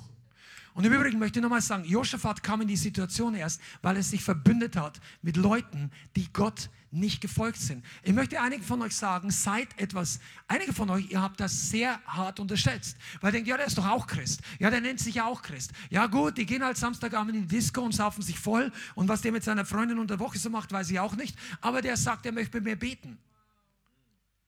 Dann klär mal ab, was der sonst noch so macht, in deinem Herzen, frag dem Herrn, weil wenn du dich verbündest mit Leuten, wo Gott sagt, du sollst nicht verbündet sein, dann kann es sein, dass du den Sieg verlierst dort, wo du überhaupt keinen Kampf haben müsstest. Manche, manche Kämpfe könnte man sich sparen. Manche Sachen wären nicht so hart. Aber unser humanistisches Liebesverständnis macht uns selber zu Opfern, redet dir ein wow, das darfst du nicht, du bist ungerecht. Weißt du, in der Bibel war noch nie jemand ungerecht oder ein Täter, weil er gesagt hat, okay, ich gehe nicht nach links, weil Gott sagt mir, ich soll nach rechts gehen. Oder ich gehe nicht nach rechts, weil Gott sagt mir, ich soll nach links gehen. Nein, wir gehen nicht mit euch runter. Daher, es gab bestimmte, ich glaube, es war bei Gideon war es so, ich weiß nicht, ob es Gideon war oder Jephthah, einer von den beiden Richtern, hat mit einem Wunder Gottes die Feinde besiegt und den Feind zurückgetrieben. Die haben aber nicht allen Stämmen in Israel Bescheid gesagt. Und als der Sieg da war und Gott ein Wunder getan hat, dann kommt der eine oder die, die paar Stämme aus dem Norden und haben sich beschwert, warum hast du uns nicht Bescheid gesagt? Und dann sagt er einfach, weil Gott uns gesegnet hat, uns das Wort gegeben, es war dran zu gehen, aber ihr könnt von der Beute nehmen. Heute ist kein Tag des Streitens, bedient euch, der Herr hat gesiegt. Aber ich sag dir, Reife kommt dann, wenn du unterscheiden kannst, nicht nur, was du nicht tun sollst, sondern auch mit wem du dich nicht verbünden solltest. Come on, einige von euch. Das hat manchen Dienern wirklich die Salbung gekostet. Und das ist auch für die Leute, die im Internet zuschauen. Bleib einfach dran, bete, wenn es technische Schwierigkeiten gibt, aber der Herr wird dich durchbringen. Okay. Und jetzt werden wir mal ein paar Lektionen aus, dieser, aus diesem ganzen Kampf sehen. Der Lobpreis war die Waffe, die Gott damals, und er ist noch heute die Waffe, die Gott auch heute noch benutzt. Und Lobpreis ist nicht nur ein Gefühlsausdruck, das ist total basic, er ist den Herrn groß zu machen und in deinem und in meinem Leben, im Leben einer Gemeinde, eine Gemeinde, die weiß, den Herrn zu erheben, wenn Schwierigkeiten kommen, die ist grundsätzlich wesentlich besser aufgestellt. Aber Lobpreis ist nicht alles, was du in Kirchengemeinden oder vielleicht auch in dieser Gemeinde immer siehst. Nicht jede zehn Minuten, die du hier in diesem Gottesdienst erlebst, müssen dieser Art von Durchbruch-Lobpreis sein. Und deshalb ist es wichtig, dass der, die Predigt ist nicht heute, dass wir uns gegenseitig noch mehr anfeuern. Das ist zwar gut, aber die Predigt ist, dass du und ich lernen, wie du diese Art von Waffe benutzt, wenn du und Jesus und der Teufel alleine bist. Wenn du niemand anders hast, an dem du dich anhängen kannst. Wenn deine Not so groß ist, dass du am liebsten die Tür zuziehst und die Fenster und dass du sagst, oh, ich will nicht mehr, ich kann nicht mehr, ich muss jetzt Schluss machen.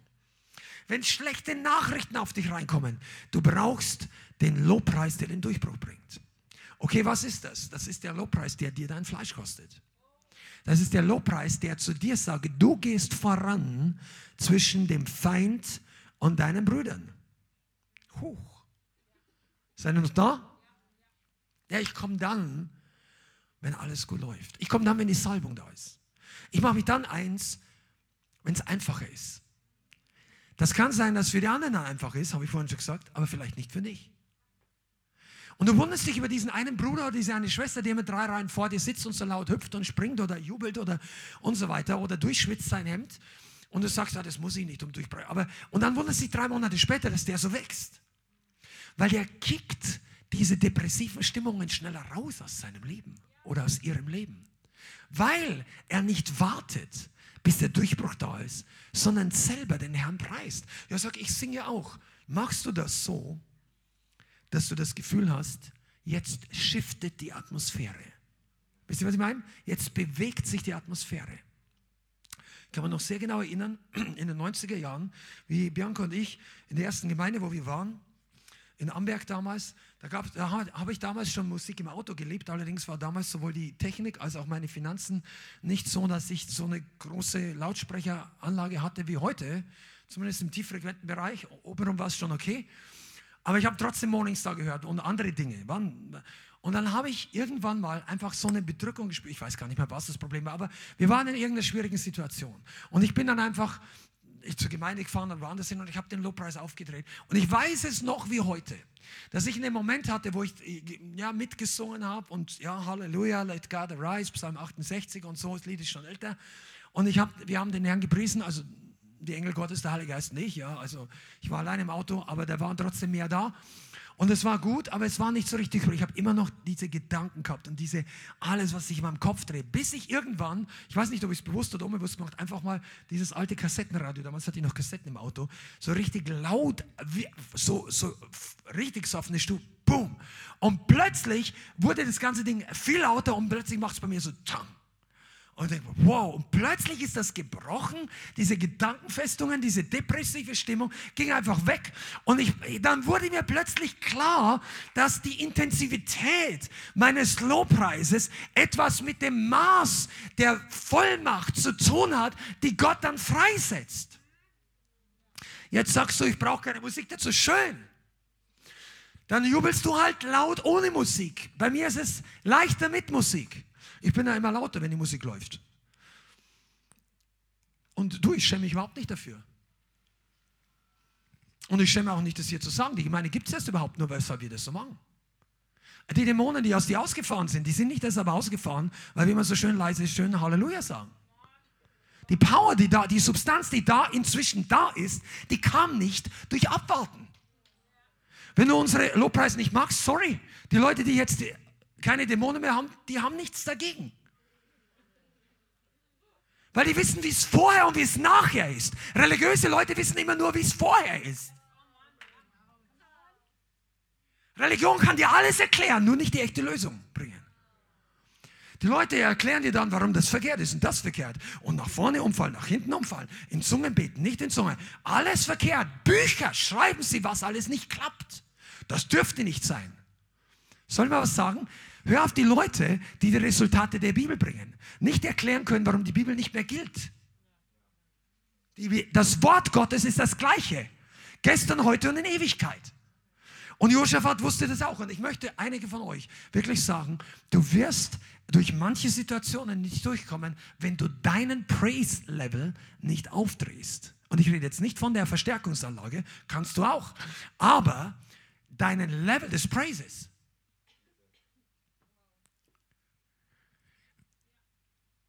Ein paar von den kräftigsten Jubelrufen meines Lebens habe ich gemacht, als das Bild im Rückspiegel nicht mehr klar war. Das versteht jetzt gar nicht, gell? Du kennst keinen Karl Haifi. Die, die Leute wissen, was ich meine. Das ist, wenn, wenn der Sound die Obergrenze erreicht. Wenn da irgendein Drummer drauf hat, und dann habe ich gedacht, jetzt kannst du. Und plötzlich zeigt der Herr mir Bilder von Sachen, die im unsichtbaren Bereich gerade passieren. Bum, bum, bum. Und Probleme in der Gemeinde. Ich merke, jetzt ist der Durchbruch passiert und Sachen, wo wir zwei, in der Gemeinde, zwei Wochen in der Gemeinde gebetet haben und die Prayer Task Force aktiv war. Und plötzlich passiert ein Shift. Und ich weiß, jetzt ist es erledigt. Und jeder von uns möchte diese Minute rausnehmen und sagen, ich, ich will einfach nur das. Aber das geht nicht so einfach. Du musst an diesen Ort hinkommen. Damals in Zion mussten die Leute hinaufziehen auf Zion. Wenn du mal in Israel warst, dann ist das, wenn du zu Fuß vom Toten Meer nach Zion gehst, das ist eine Bergtour, die nicht nur hoch ist, nämlich 1400 Höhenmeter, sondern auch noch 30 Kilometer lang oder ich weiß nicht, 20, je nach Weg, wie du da nimmst. Aber das ist eine Strecke. Das heißt, das war physisch anstrengend.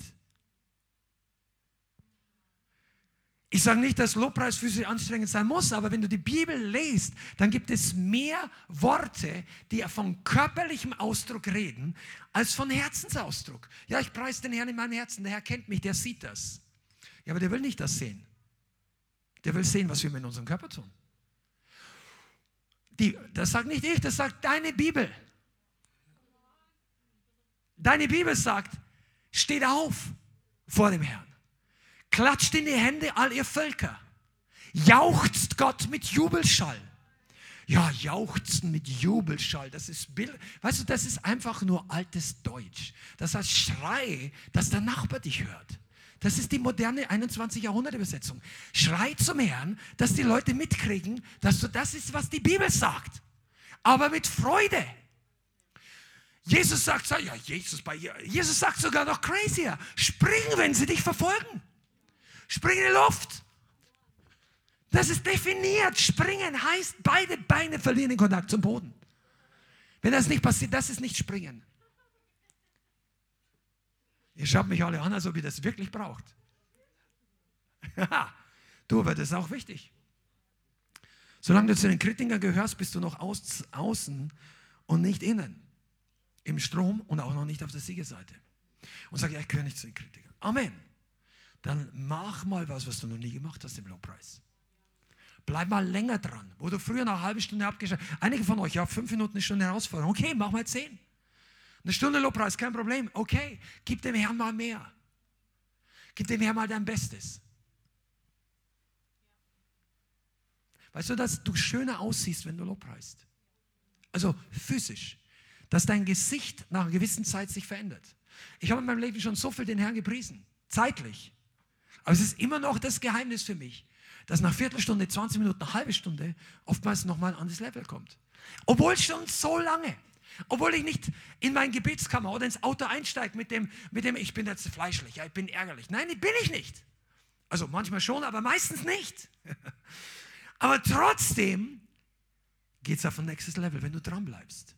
Und Gott sucht eine Gemeinde, die diesen Durchbruch erlebt. Der, der, die Predigtitel heißt heute der Sound des Triumphes.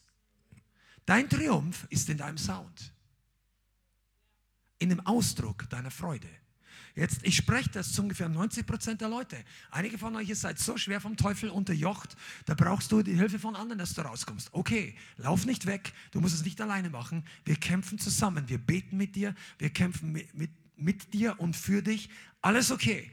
Aber die Mehrheit der Leute, die Mehrheit der, der Christen, du bist hier nicht umsonst. Und weißt du, du wirst eines Tages auch nicht zurückschauen und sagen, wow, ich bin so froh, dass ich die Sachen in meiner Vergangenheit lebe. Das kommt nicht per Zufall, sondern wir merken, du machst einen Schritt nach dem anderen. Diese Gemeinde wird sich nicht einschüchtern lassen von den Dingen der Welt. Wir, wir reden nicht, es geht nicht um Politik, obwohl es gut ist, wenn du dich politisch informierst, ist gut. Aber es geht um einen geistlichen Sieg. Wenn du in deiner Arbeitsstelle, sei es diese oder jene Meinung hast und du kriegst wirklich Feuer oder Ärger oder Leute werden ärgerlich, dann wirst du das mit Diskutieren niemals ausmerzen. Wahrscheinlich oder nicht alleine dadurch, und diskutieren schon gar nicht, sondern du brauchst einen geistlichen Sieg. Geh zu Hause in deine Gebetskammer. Fang an, nicht nur zu beten und zu bitten, seid ihr da? Sondern fang an, den Herrn zu preisen. Und einige von euch, du, weißt du, warum ich das predige? Weil einige von euch wirklich, ihr seid zugedröhnt mit den Dingen der Welt. Die Reaktion von euch zeigt heute ganz klar, dass diese Predigt dran ist. Es gab Sonntage, da sind einige von euch bei diesem Zeitpunkt auf dem Stuhl gestanden. Und ihr merkt gar nicht, was los ist. Du musst die, die, die weil, weil du bringst das Ding mit. Ja, das nervt mich, das, dies und der hier und das und das nicht tun soll. Und du hast dieses Ding noch in dir. Und es wird nicht abfallen, wenn du den Herrn nicht preist. Bei dem einen ist es Anstoß, beim anderen ist Arroganz, beim anderen ist Stolz. Ich lese dir mal eine Stelle vor. Wir springen jetzt einfach nach vorne. Erinnert ihr noch, was für ein Lied wir vorhin gesungen haben? Von David. I will dance, I will sing. Ja? David war einer der größten Anbeter in der Bibel. Und er war vorbildhaft in so vielen Bereichen. Und als er die Bundeslade in seine Hauptstadt geholt hat, tanzte er mit dem Herrn mit all seiner Kraft und gib dem Herrn die Ehre vor allen, vor Großen und vor Kleinen, vor Reichen, vor Armen, vor seinen Generälen, vor den Frauen seiner Freunde, zieht sich aus. Wahrscheinlich war der Oberkörper nackt, vielleicht hat er nur noch sowas wie eine kurze Hose angehabt. Und ich sag dir, damals war das nicht so üblich, so rumzulaufen. Da waren nur die Bauern und die armen Leute auf dem Feld, weil sie so geschwitzt haben, haben sich so entblößt.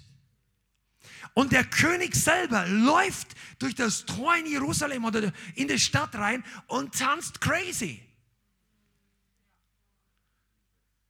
Und dann gab es eine Person, der hat das nicht getaugt. Weißt du, wer es war? Die Ehefrau von David. Seine Frau. 2. Samuel 6. 2. Samuel 6, Vers 20. Die Frau ist Michael. David hatte mehrere Frauen, aber die Frau hat eine spezielle Familiengeschichte. Und 2. Samuel 6, Vers 20 kam David zurück in sein eigenes Haus. Als das Ganze, als die Bundeslade da war, als die Hütte Davids eingerichtet war, als die Musiker 24-7 angefangen haben zu preisen, als ganz Israel gefeiert hat, das war, du kommst nach Hause vom besten Worship-Gottesdienst deines Lebens. Und dann sagst du zu Hause, zu deinem Haus Segen. Und dann wartet deine Frau auf dich, die war nicht mit im Worship-Gottesdienst. Ich sage nicht, dass bei dir so war, bei David war es so. Und als David, Vers 20, als David zurückkehrte, um sein Haus den Segensgruß zu bringen, ging Michael, die Tochter Sauls, hinaus. David entgegen und sagte, wie ehrenwert hat sich heute der König von Israel gezeigt als er sich heute vor den Augen der Mägde seiner Knechte entblößt hat, wie sich sonst nur einer von den ehrlosen Leuten entblößt. Hier das ist eine der wenigen Stellen, wo Sarkasmus in der Bibel ist. Ironie. Du brauchst keine Ironie, um einen Punkt zu machen. In den allermeisten Fällen nicht. Und hier war es definitiv Spott über den König, aber nicht über den König. Weil in ihren Augen war nicht nur der König, er war der Ehemann. Und sie hat sich geschämt für ihren Mann. Ich sagte mal, wenn du jemals eine Frau oder einen Mann heiratest, heirate keinen Partner, der sich schämt, wenn du im Geist ausrastest. Heirate auch niemand oder schäm, schäm du dich nicht für jemand anders. Du hättest genauso tanzen sollen wie David. David, David hätte sagen können, was, was bleibst du überhaupt zu Hause? Aber das war ihre DNA, weil sie war eine Tochter Sauls. Saul war ein komplett anderes System. Saul hat für seine eigene Ehre gelebt, der hat für sein eigenes Ansehen, der war schön, der war schön anzusehen, war ein Kopf größer als alle anderen. Der hat sich immer um die Ehre der Menschen gekümmert. Das war wichtiger als alles andere. David war die Ehre der Menschen nicht wichtig. Das lest du von Anfang bis zu. Also, es gab ein paar Stellen, wo er Probleme damit hatte, aber im Allgemeinen, seine ganze, seine ganze Schule des Geistes, da war Menschenehre null. Und da sagte David zu Michael, Vers 21, vor dem Herrn, vor Yahweh, der mich vor deinem Vater und vor dem ganzen Haus Israel wählt hat, um mich zum Fürsten über das Volk des Herrn, über Israel zu setzen. Ja, vor dem Herrn will ich tanzen und ich will noch geringer werden als diesmal und will niedrig werden in meinen Augen, aber bei den Mägden, von denen du redest, werde ich in Ehren stehen. Und David sagt, du kannst noch mehr über mich spotten und ich werde noch geringer werden. Aber die Leute, die den Durchblick haben, die haben Respekt. Und dann kommt dieser schreckliche Satz, Vers 23. Michael aber, die Tochter Sauls, bekam kein Kind zum Tag ihres Todes. Diese Frau war unfruchtbar. Die geistliche Frucht von ihrem Spott, von ihrem Sarkasmus und von ihrem Hochmut war Geist und bei ihr natürliche Unfruchtbarkeit. Und im Geist ist es genauso. Die größten Kritiker, die dich dafür kritisieren, dass du so ausfällig den Herrn preist, die haben allermeistens zu kämpfen mit großer Fruchtlosigkeit. Die haben zwar irgendeine Frucht, aber nicht die Frucht, die Gott sucht. Und der, die Frucht des Gehorsams, die Frucht des Neuen Testaments, die Resultate, die man sehen kann zehn Bücher zu schreiben, warum Gott alles nicht mehr aufgehört hat zu wirken nach 100, seit 1900 Jahren. Das ist keine Frucht, die Gott am letzten Tag sucht. Eine Frucht, die er sucht, ist Charakter und Menschen, die freigesetzt werden. Menschen, die sich zum Ärmel kehren, deren Leben durch dich verändert wurde. Die Frucht der Salbung ist das Einzige, was du mit in den Himmel nehmen kannst. deinen veränderten Charakter und Menschen, die durch dein Leben verändert worden sind. Dein Porsche wird hier bleiben, unsere schöne Frisur oder nicht schöne Frisur wird hier bleiben. Was, du wirst da eben noch besser ausschauen, vergiss diese äußeren Dinge. Aber so viele Dinge werden hier bleiben. Von einigen von uns, und ich sage das mit Furcht Gottes, werden manche Eltern oder Kinder hier bleiben. Oder vielleicht nicht im Reich Gottes ankommen. Deshalb ist immer wichtig, wie wir selber zu Gott stehen. Und wir glauben, wir beten, wir fasten, wir schauen, dass jeder, so es irgendwie geht, gerettet wird. Aber mach dein ewiges Leben und deine Sache nicht davon abhängig. Und hier ist es so, dass diese Frau gespottet hat. Und Michael steht für den Geist der Arroganz im Volk Gottes. Sie war Teil des Volkes Gottes. Sie war Teil der früheren Bewegung Gottes. Come on, ich spreche jetzt prophetisch. Die war unter denen, die Gott früher gebraucht hat. Die Familie, die Gott früher gebraucht hat, um Israel zum Sieg zu führen. Es gab Jahre oder Zeiten, wo Saul, wo Gott mit Saul war und Saul hat die Feinde besiegt. Es gab Zeiten, da war Michael stolz auf ihren Papa, dass er den Willen Gottes tut. Und dann ist dieser Papa, dieser Vater von Gott abgefallen. Und Michael mit ihm. Du lest nämlich nirgends. Michael hat ein paar gute Seiten. Sie hat David versteckt. Sie hat ihren Vater angelogen, was gut war, weil er wollte David töten. Und hat David entkommen lassen. Aber in der Zwischenzeit, und dann waren viele Jahre getrennt, die beiden, weil die konnten nicht mehr zusammen sein, und ihr Vater hat sie einfach jemand anderes gegeben, als Ehefrau. Crazy. Aber weißt du, als letztendlich der Shift kam, und das Leben Davids ist wirklich wert zu studieren. Nach so vielen Jahren hat sich die ganze Nation verändert. David wurde König. Die Standards Gottes wurden aufgerichtet. Die Herrlichkeit Gottes kam nach Jerusalem. Die, die, die, der Wohlstand Gottes, der Sieg Gottes. Die Feinde hatten Respekt vor Israel. Vorher haben sie gespottet. Bis, weißt du eigentlich, was los ist mit der Geist Davids? Ist der gleiche, der Josua inspiriert hat, die Sänger voranzuschicken. Zur Zeit, jo, äh, sorry, Josaphat, nicht Josua, Josaphat.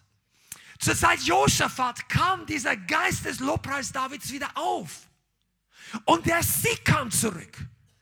Als David König war, als der König in Jerusalem, da lest du nicht mehr, dass die Feinde über das Land hergefallen sind und das Land verheert haben.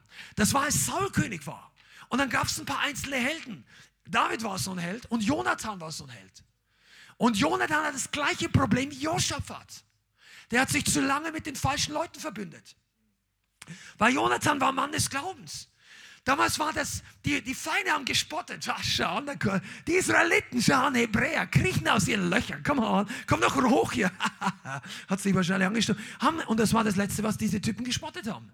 Dann fragt er den Herrn mit einem irrsinnigen Fließ, wenn du betest, Herr, soll ich heute zum Einsatz gehen? Dann bete so wie Jonathan. Studier das mal aus. Weil Jonathan gebetet, Herr, wenn die, wenn die so uns sagen, dass wir hochkommen sollen, dann ist es von dir. Und wenn die uns wegschicken, dann gehen wir nach Hause. Aber natürlich sagen die, die sollen hochkommen. Die waren 20 zu 50 zu 2. Und Jonathan war ein Held des Glaubens. Und danach, und es gab einen Sieg damals, aber das Land war noch nicht durchgebrochen. Und als David König wurde, hat sich die ganze Nation gewendet. Und seine Frau spottet über den Segen, über die Ursache des Segens. Statt dass sie sagt, danke Gott, dass ich so einen Mann habe. Danke Gott, dass ich diesen Mann wieder treffen darf. Dass ich von dieser anderen Familie, wo mich mein Vater abgeschoben hat, danke, dass ich jetzt im Zentrum deines Willens wieder bin. Danke, dass ich einen Mann habe, der dich mehr liebt als mich. Statt dass sie richtig betet, fangt sie an zu spotten. Und ich sage dir, diese Gemeinde ist kein guter Platz, wenn du spotten willst. Das wird nicht lang gut gehen für dich. Die Gemeinde wird nur bedingt davon betroffen sein, weil du bist nicht der Erste, der spottet. Und die Lösung ist ziemlich easy. Aber wir werden nicht so viel nachlassen, um irgendeinen Spötter hier zu gefallen. Gilt auch für euch, Freunde. Wir werden da nicht nachlassen. Weißt du warum? Weil dieses Haus nicht gebaut ist auf Menschengefälligkeit. Das hat uns nicht, das hat, das unser Leben nicht gerettet, das hat dich nicht hergebracht, das hat dir die Heilung nicht gebracht, das hat dir eine Transformation nicht gebracht. die Kraft Gottes macht den Unterschied. Und die kommt nicht, indem wir uns nach den Spöttern richten. Das war noch nie so. Wenn David sich nach den Spöttern gerichtet hat, wäre er umgekehrt und hätte Goliath nie getötet. Und die werden alle an dem Tag ums Leben kommen. Dann hätte keine Ahnung, hätte Gott vielleicht jemand anderes geschickt, weil Gott hat einen Plan mit Israel gehabt. Aber David wusste das nicht umkehrt.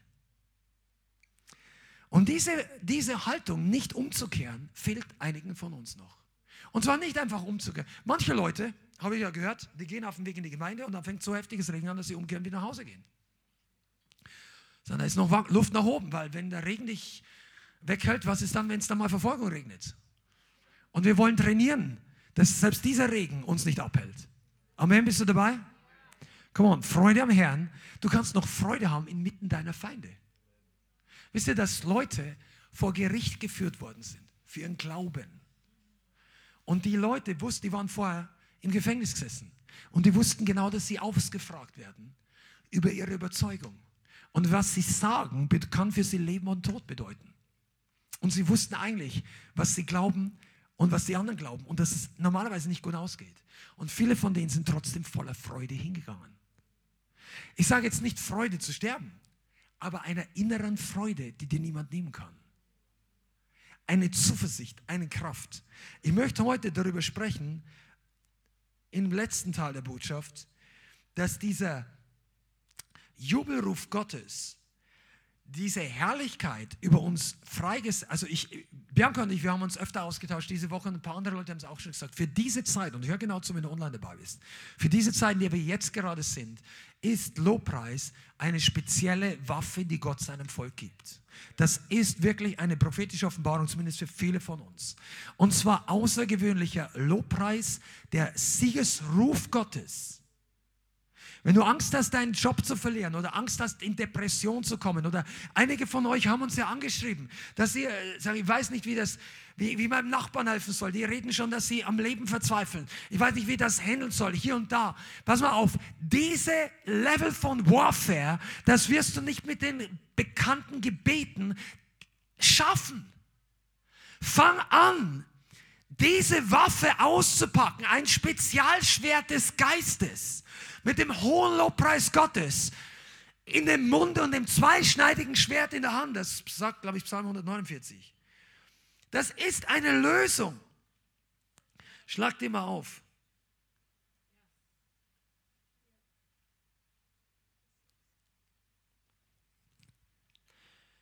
Genau. Ich lese den ganzen Psalm, weil er so gut ist. 149. Halleluja. Singt dem Herrn ein neues Lied. Das heißt spontaner neuer Lobpreis. Sein Lob in der Gemeinde der Frommen. Wo ist das? Hier. Israel freut sich seines Schöpfers. Die Kinder Zion sollen frohlocken über ihren König. Loben sollen sie seinen Namen beim Reigen singen. Mit Tambourin und Zither sollen sie ihm spielen.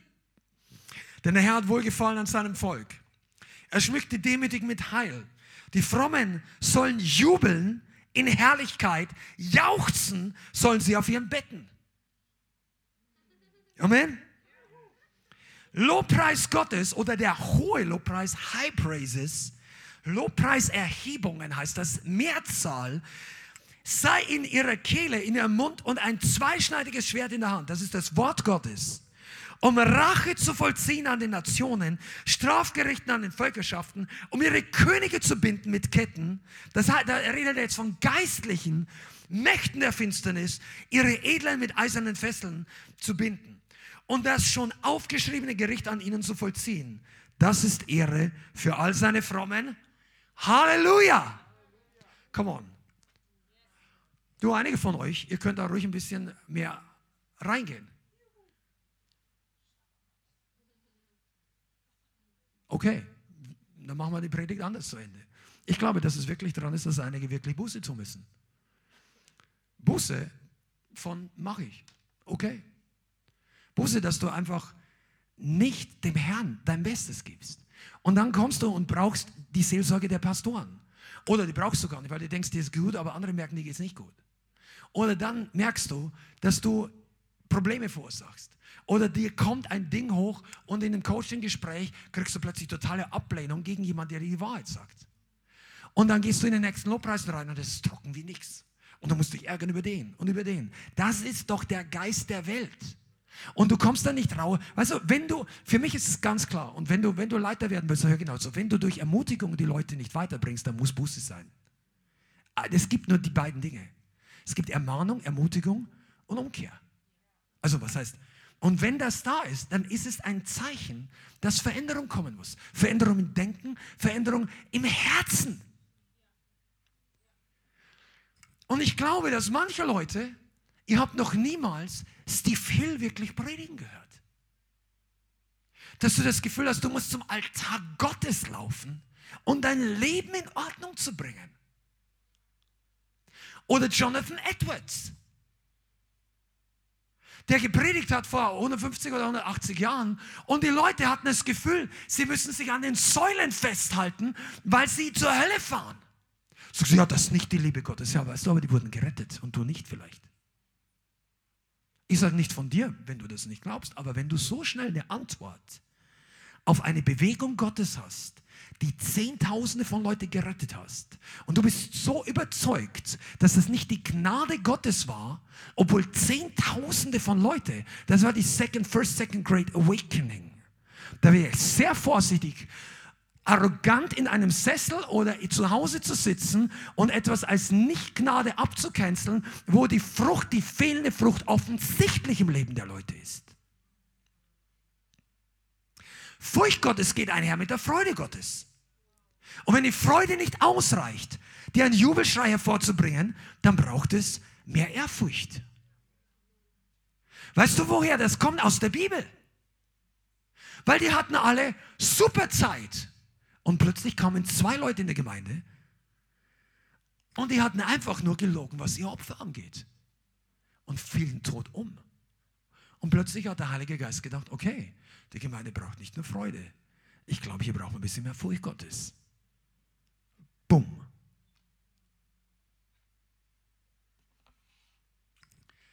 Vielleicht schneidet dein Schwert deshalb so wenig,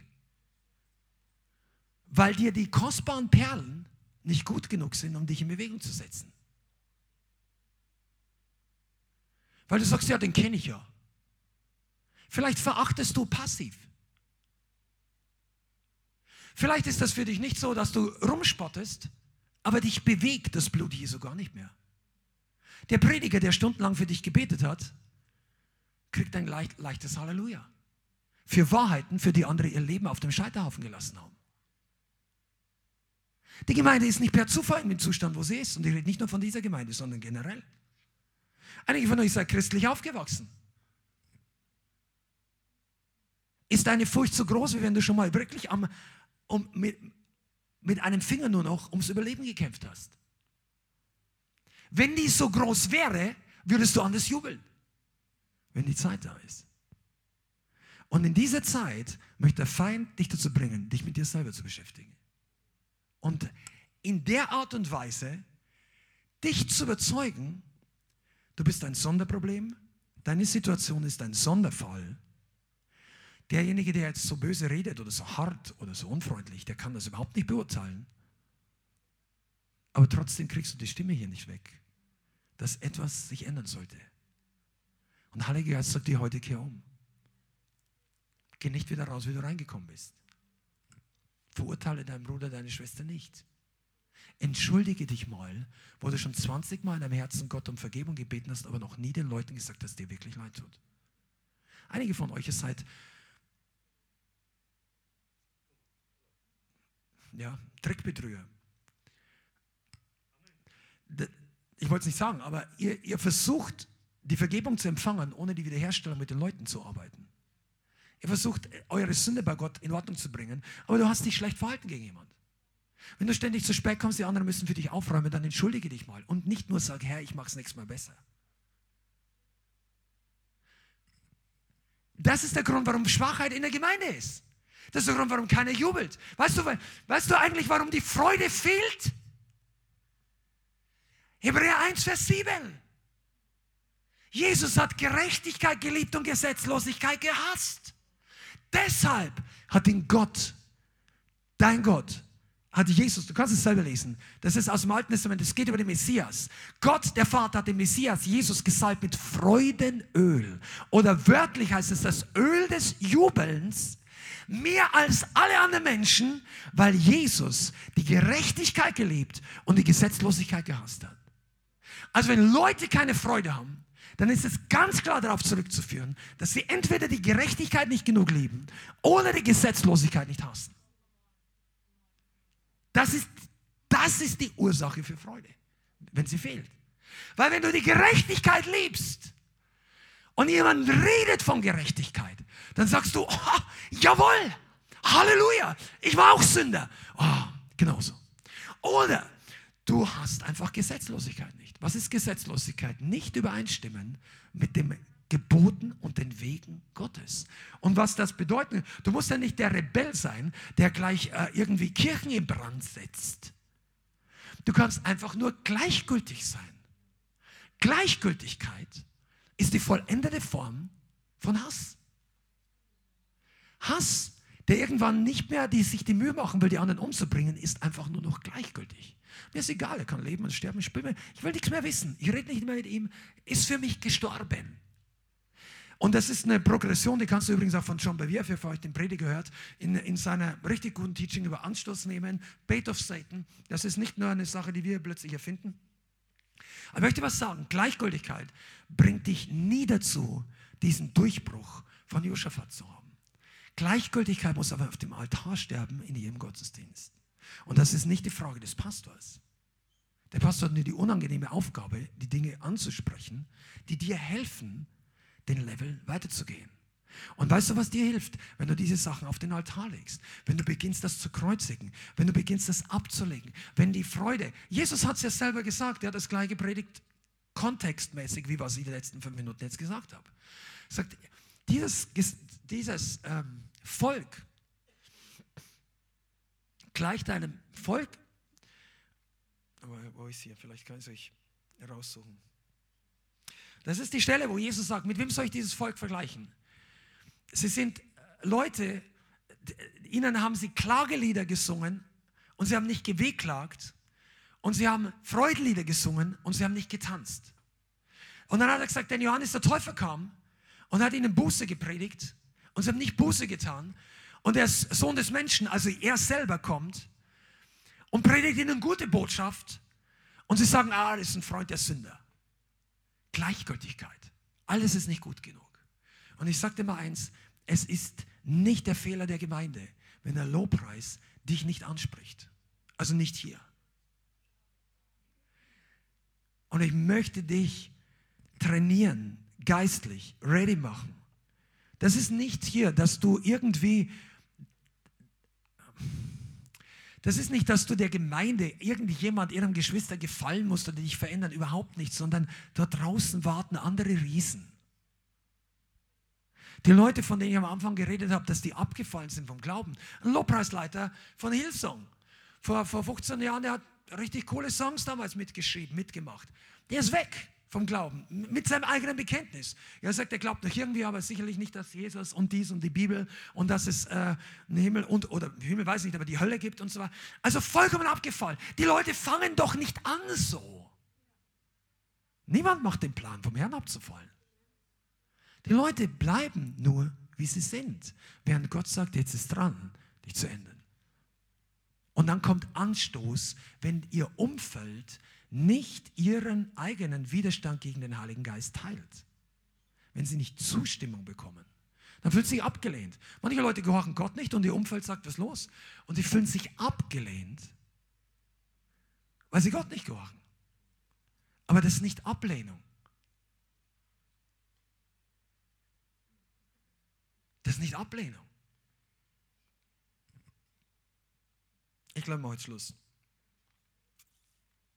Ich glaube, dass es dran ist, dass einige von uns im Geist diesen Michael-Spirit rausschmeißen sollten. Die Kritik an manchen Sachen, die wir nicht verstehen. Und, also nur der, der erste Punkt, aber für einige von euch trifft das zu. Einfach mal zu sagen, okay, ich hätte eigentlich mit dort vorne sein sollen, wo David tanzt. Ich hätte damit rausgehen sollen. Ich hätte mich genauso erniedrigen sollen. aber ich habe die kritisiert, die in meinen Augen komisch ausschauen. Aber die anderen Leute haben den Feind besiegt in der Wohnung, wo ich gerade lebe. David hat die Feinde vertrieben aus Jerusalem. Da, wo Michael gelebt hat, das war nicht ihre Leistung. Und ich möchte dir heute sagen, komm runter von deiner eigenen Erwartungshaltung. Gott erhöht dich, Gott befreit dich, Gott gibt dir mehr, aber wir brauchen diese Demut. Ich könnte euch noch, ich habe so viel aufgeschrieben hier von verschiedenen Arten von Lobpreis. Gil, Drehen, Tanzen, Rufen, Shabak, Halal, Tehillah. Es gibt so viele einzelne Aussagen.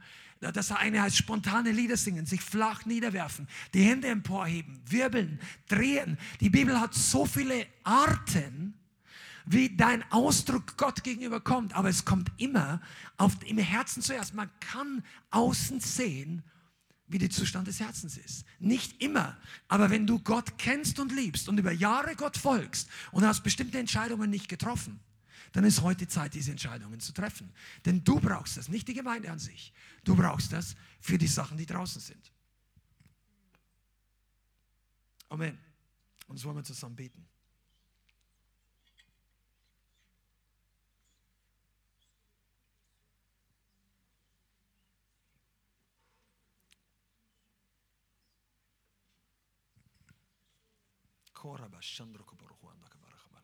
Ich glaube, der Gottesdienst ist noch nicht vorbei.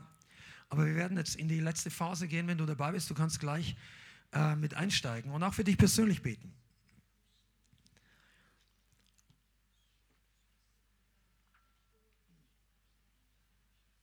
Vater, ich bitte dich, dass du hilfst uns allen und uns in Buße führst, damit wir bereit werden für die Dinge, die auf uns zukommen damit wir nicht hineinstolpern in die Sachen, für die wir noch nicht vorbereitet sind. Heiliger Geist, ich bitte dich, dass du die Freude ausgehst und gleichzeitig unsere Herzen veränderst.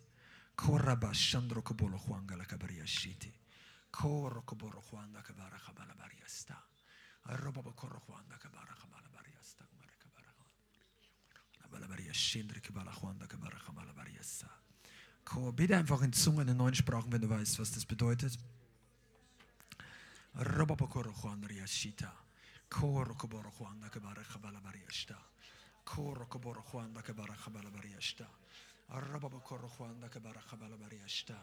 Heiliger Geist, ich bitte, dass dein Feuer kommt, dass dein Feuer fällt. Und ich bitte, dass du Gnade freisetzt und Kraft. Koraba Chandra Kubara Juanda Kabara Kabala Bariasta. Ich möchte es heute anders machen. Wir werden den Altar Geist öffnen. Wenn du Dinge hast, die du vor Gott in Ordnung bringen möchtest, einfach wenn du merkst, dass Haltungen, ähm, und schäm dich jetzt nicht, wenn Haltungen sind, wo Gott dich überführt, komm einfach nach vorne, knie dich hier vorne hin und bring das vor Gott in Ordnung. Wenn du zu Hause bist und merkst, dass dich irgendwas angesprochen hat, wo du weißt, wow, meine Haltung war nicht gut, dann mach das jetzt bei dir zu Hause.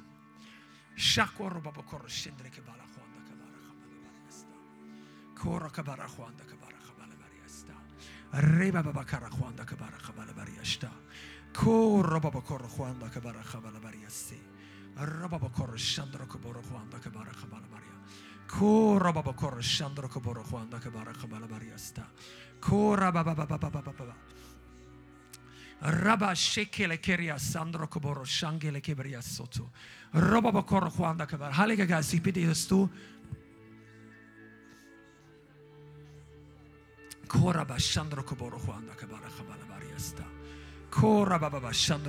Heiliger Geist, ich bitte, dass du kommst, dass du jetzt jedem Menschen begegnest, dass du, dass du den Geist des Lobpreises freisetzt und den Geist der Überführung, den Geist der Gnade und der Kraft und der Weisheit.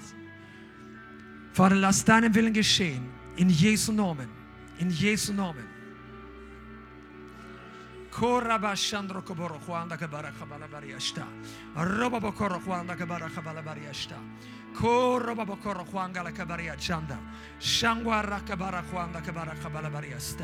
Oh. Wenn du zu Hause bist, lass es nicht irgendeine Art Übertragung oder Ferngottesdienst sein. Geh selber auf die Knie. Das kann dir niemand abnehmen und es wird auch nicht weggehen aus deinem Herzen, wenn du nicht eine Qualitätsentscheidung triffst für Jesus. Ich habe das so oft in meinem Leben getan. Manchmal ist es dies, manchmal ist es jenes. Aber du spürst selber, was dran ist.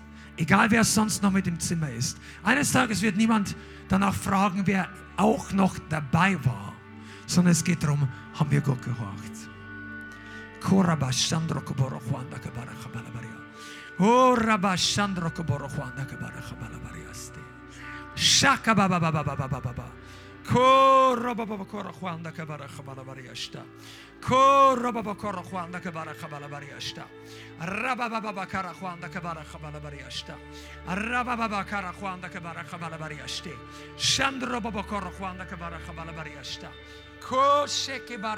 Vater, in deinem Namen Wow, wir proklamieren deine Freilassung für Gefangene. Und ich bitte, dass du uns wäscht. Wäscht von falscher Haltung, von Gleichgültigkeit, von Oberflächlichkeit, von Be Selbstbetrug, von Religiosität, von Unglauben, davon, dass wir andere richten und selber nicht vor dir in Ordnung waren. Heiliger Geist, komm. Heiliger Geist, komm. Oh, shaka ba ba ba ba ba ba ba. Kora ba ba ba ba karakwa da kabara khabara. Shanda ra ba ba ba ba ba ba ba.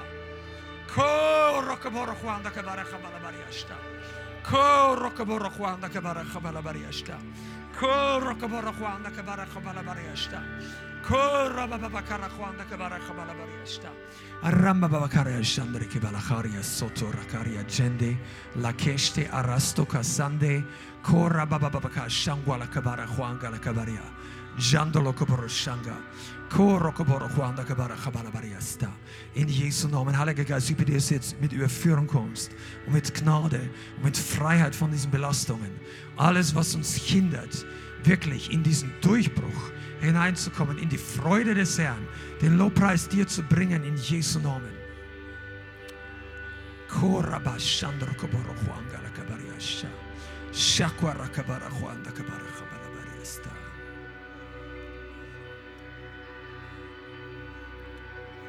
Jesus, Jesus, Kora kabara khwanda kabara khabala bariashta. Ko shenga la kabaria shita raba ba ba ba ba ba ba ba. Shanda rakabara khwanda kabara khabala bariashta. Ko roba ba kora khwanda kabara khabala bariashta. Bara kabara khwanda kabara khabala bariashta. Oh shekera bashata. Ko roba ba kora khwanda kabara khabala bariashta. Bara kabara khwanda kabara khabala bariashta. Koro koboro khwanda kabara khabala bariashta. Wala kabara khwanda kabara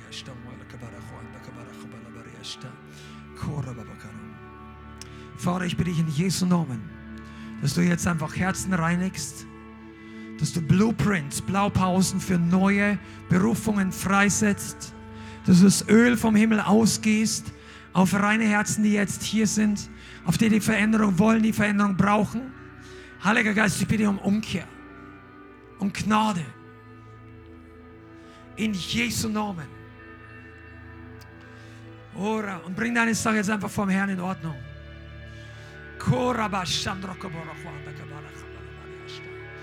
Oh Sheke Raba Shandro Koboro Juanga la Kabaria Jesse.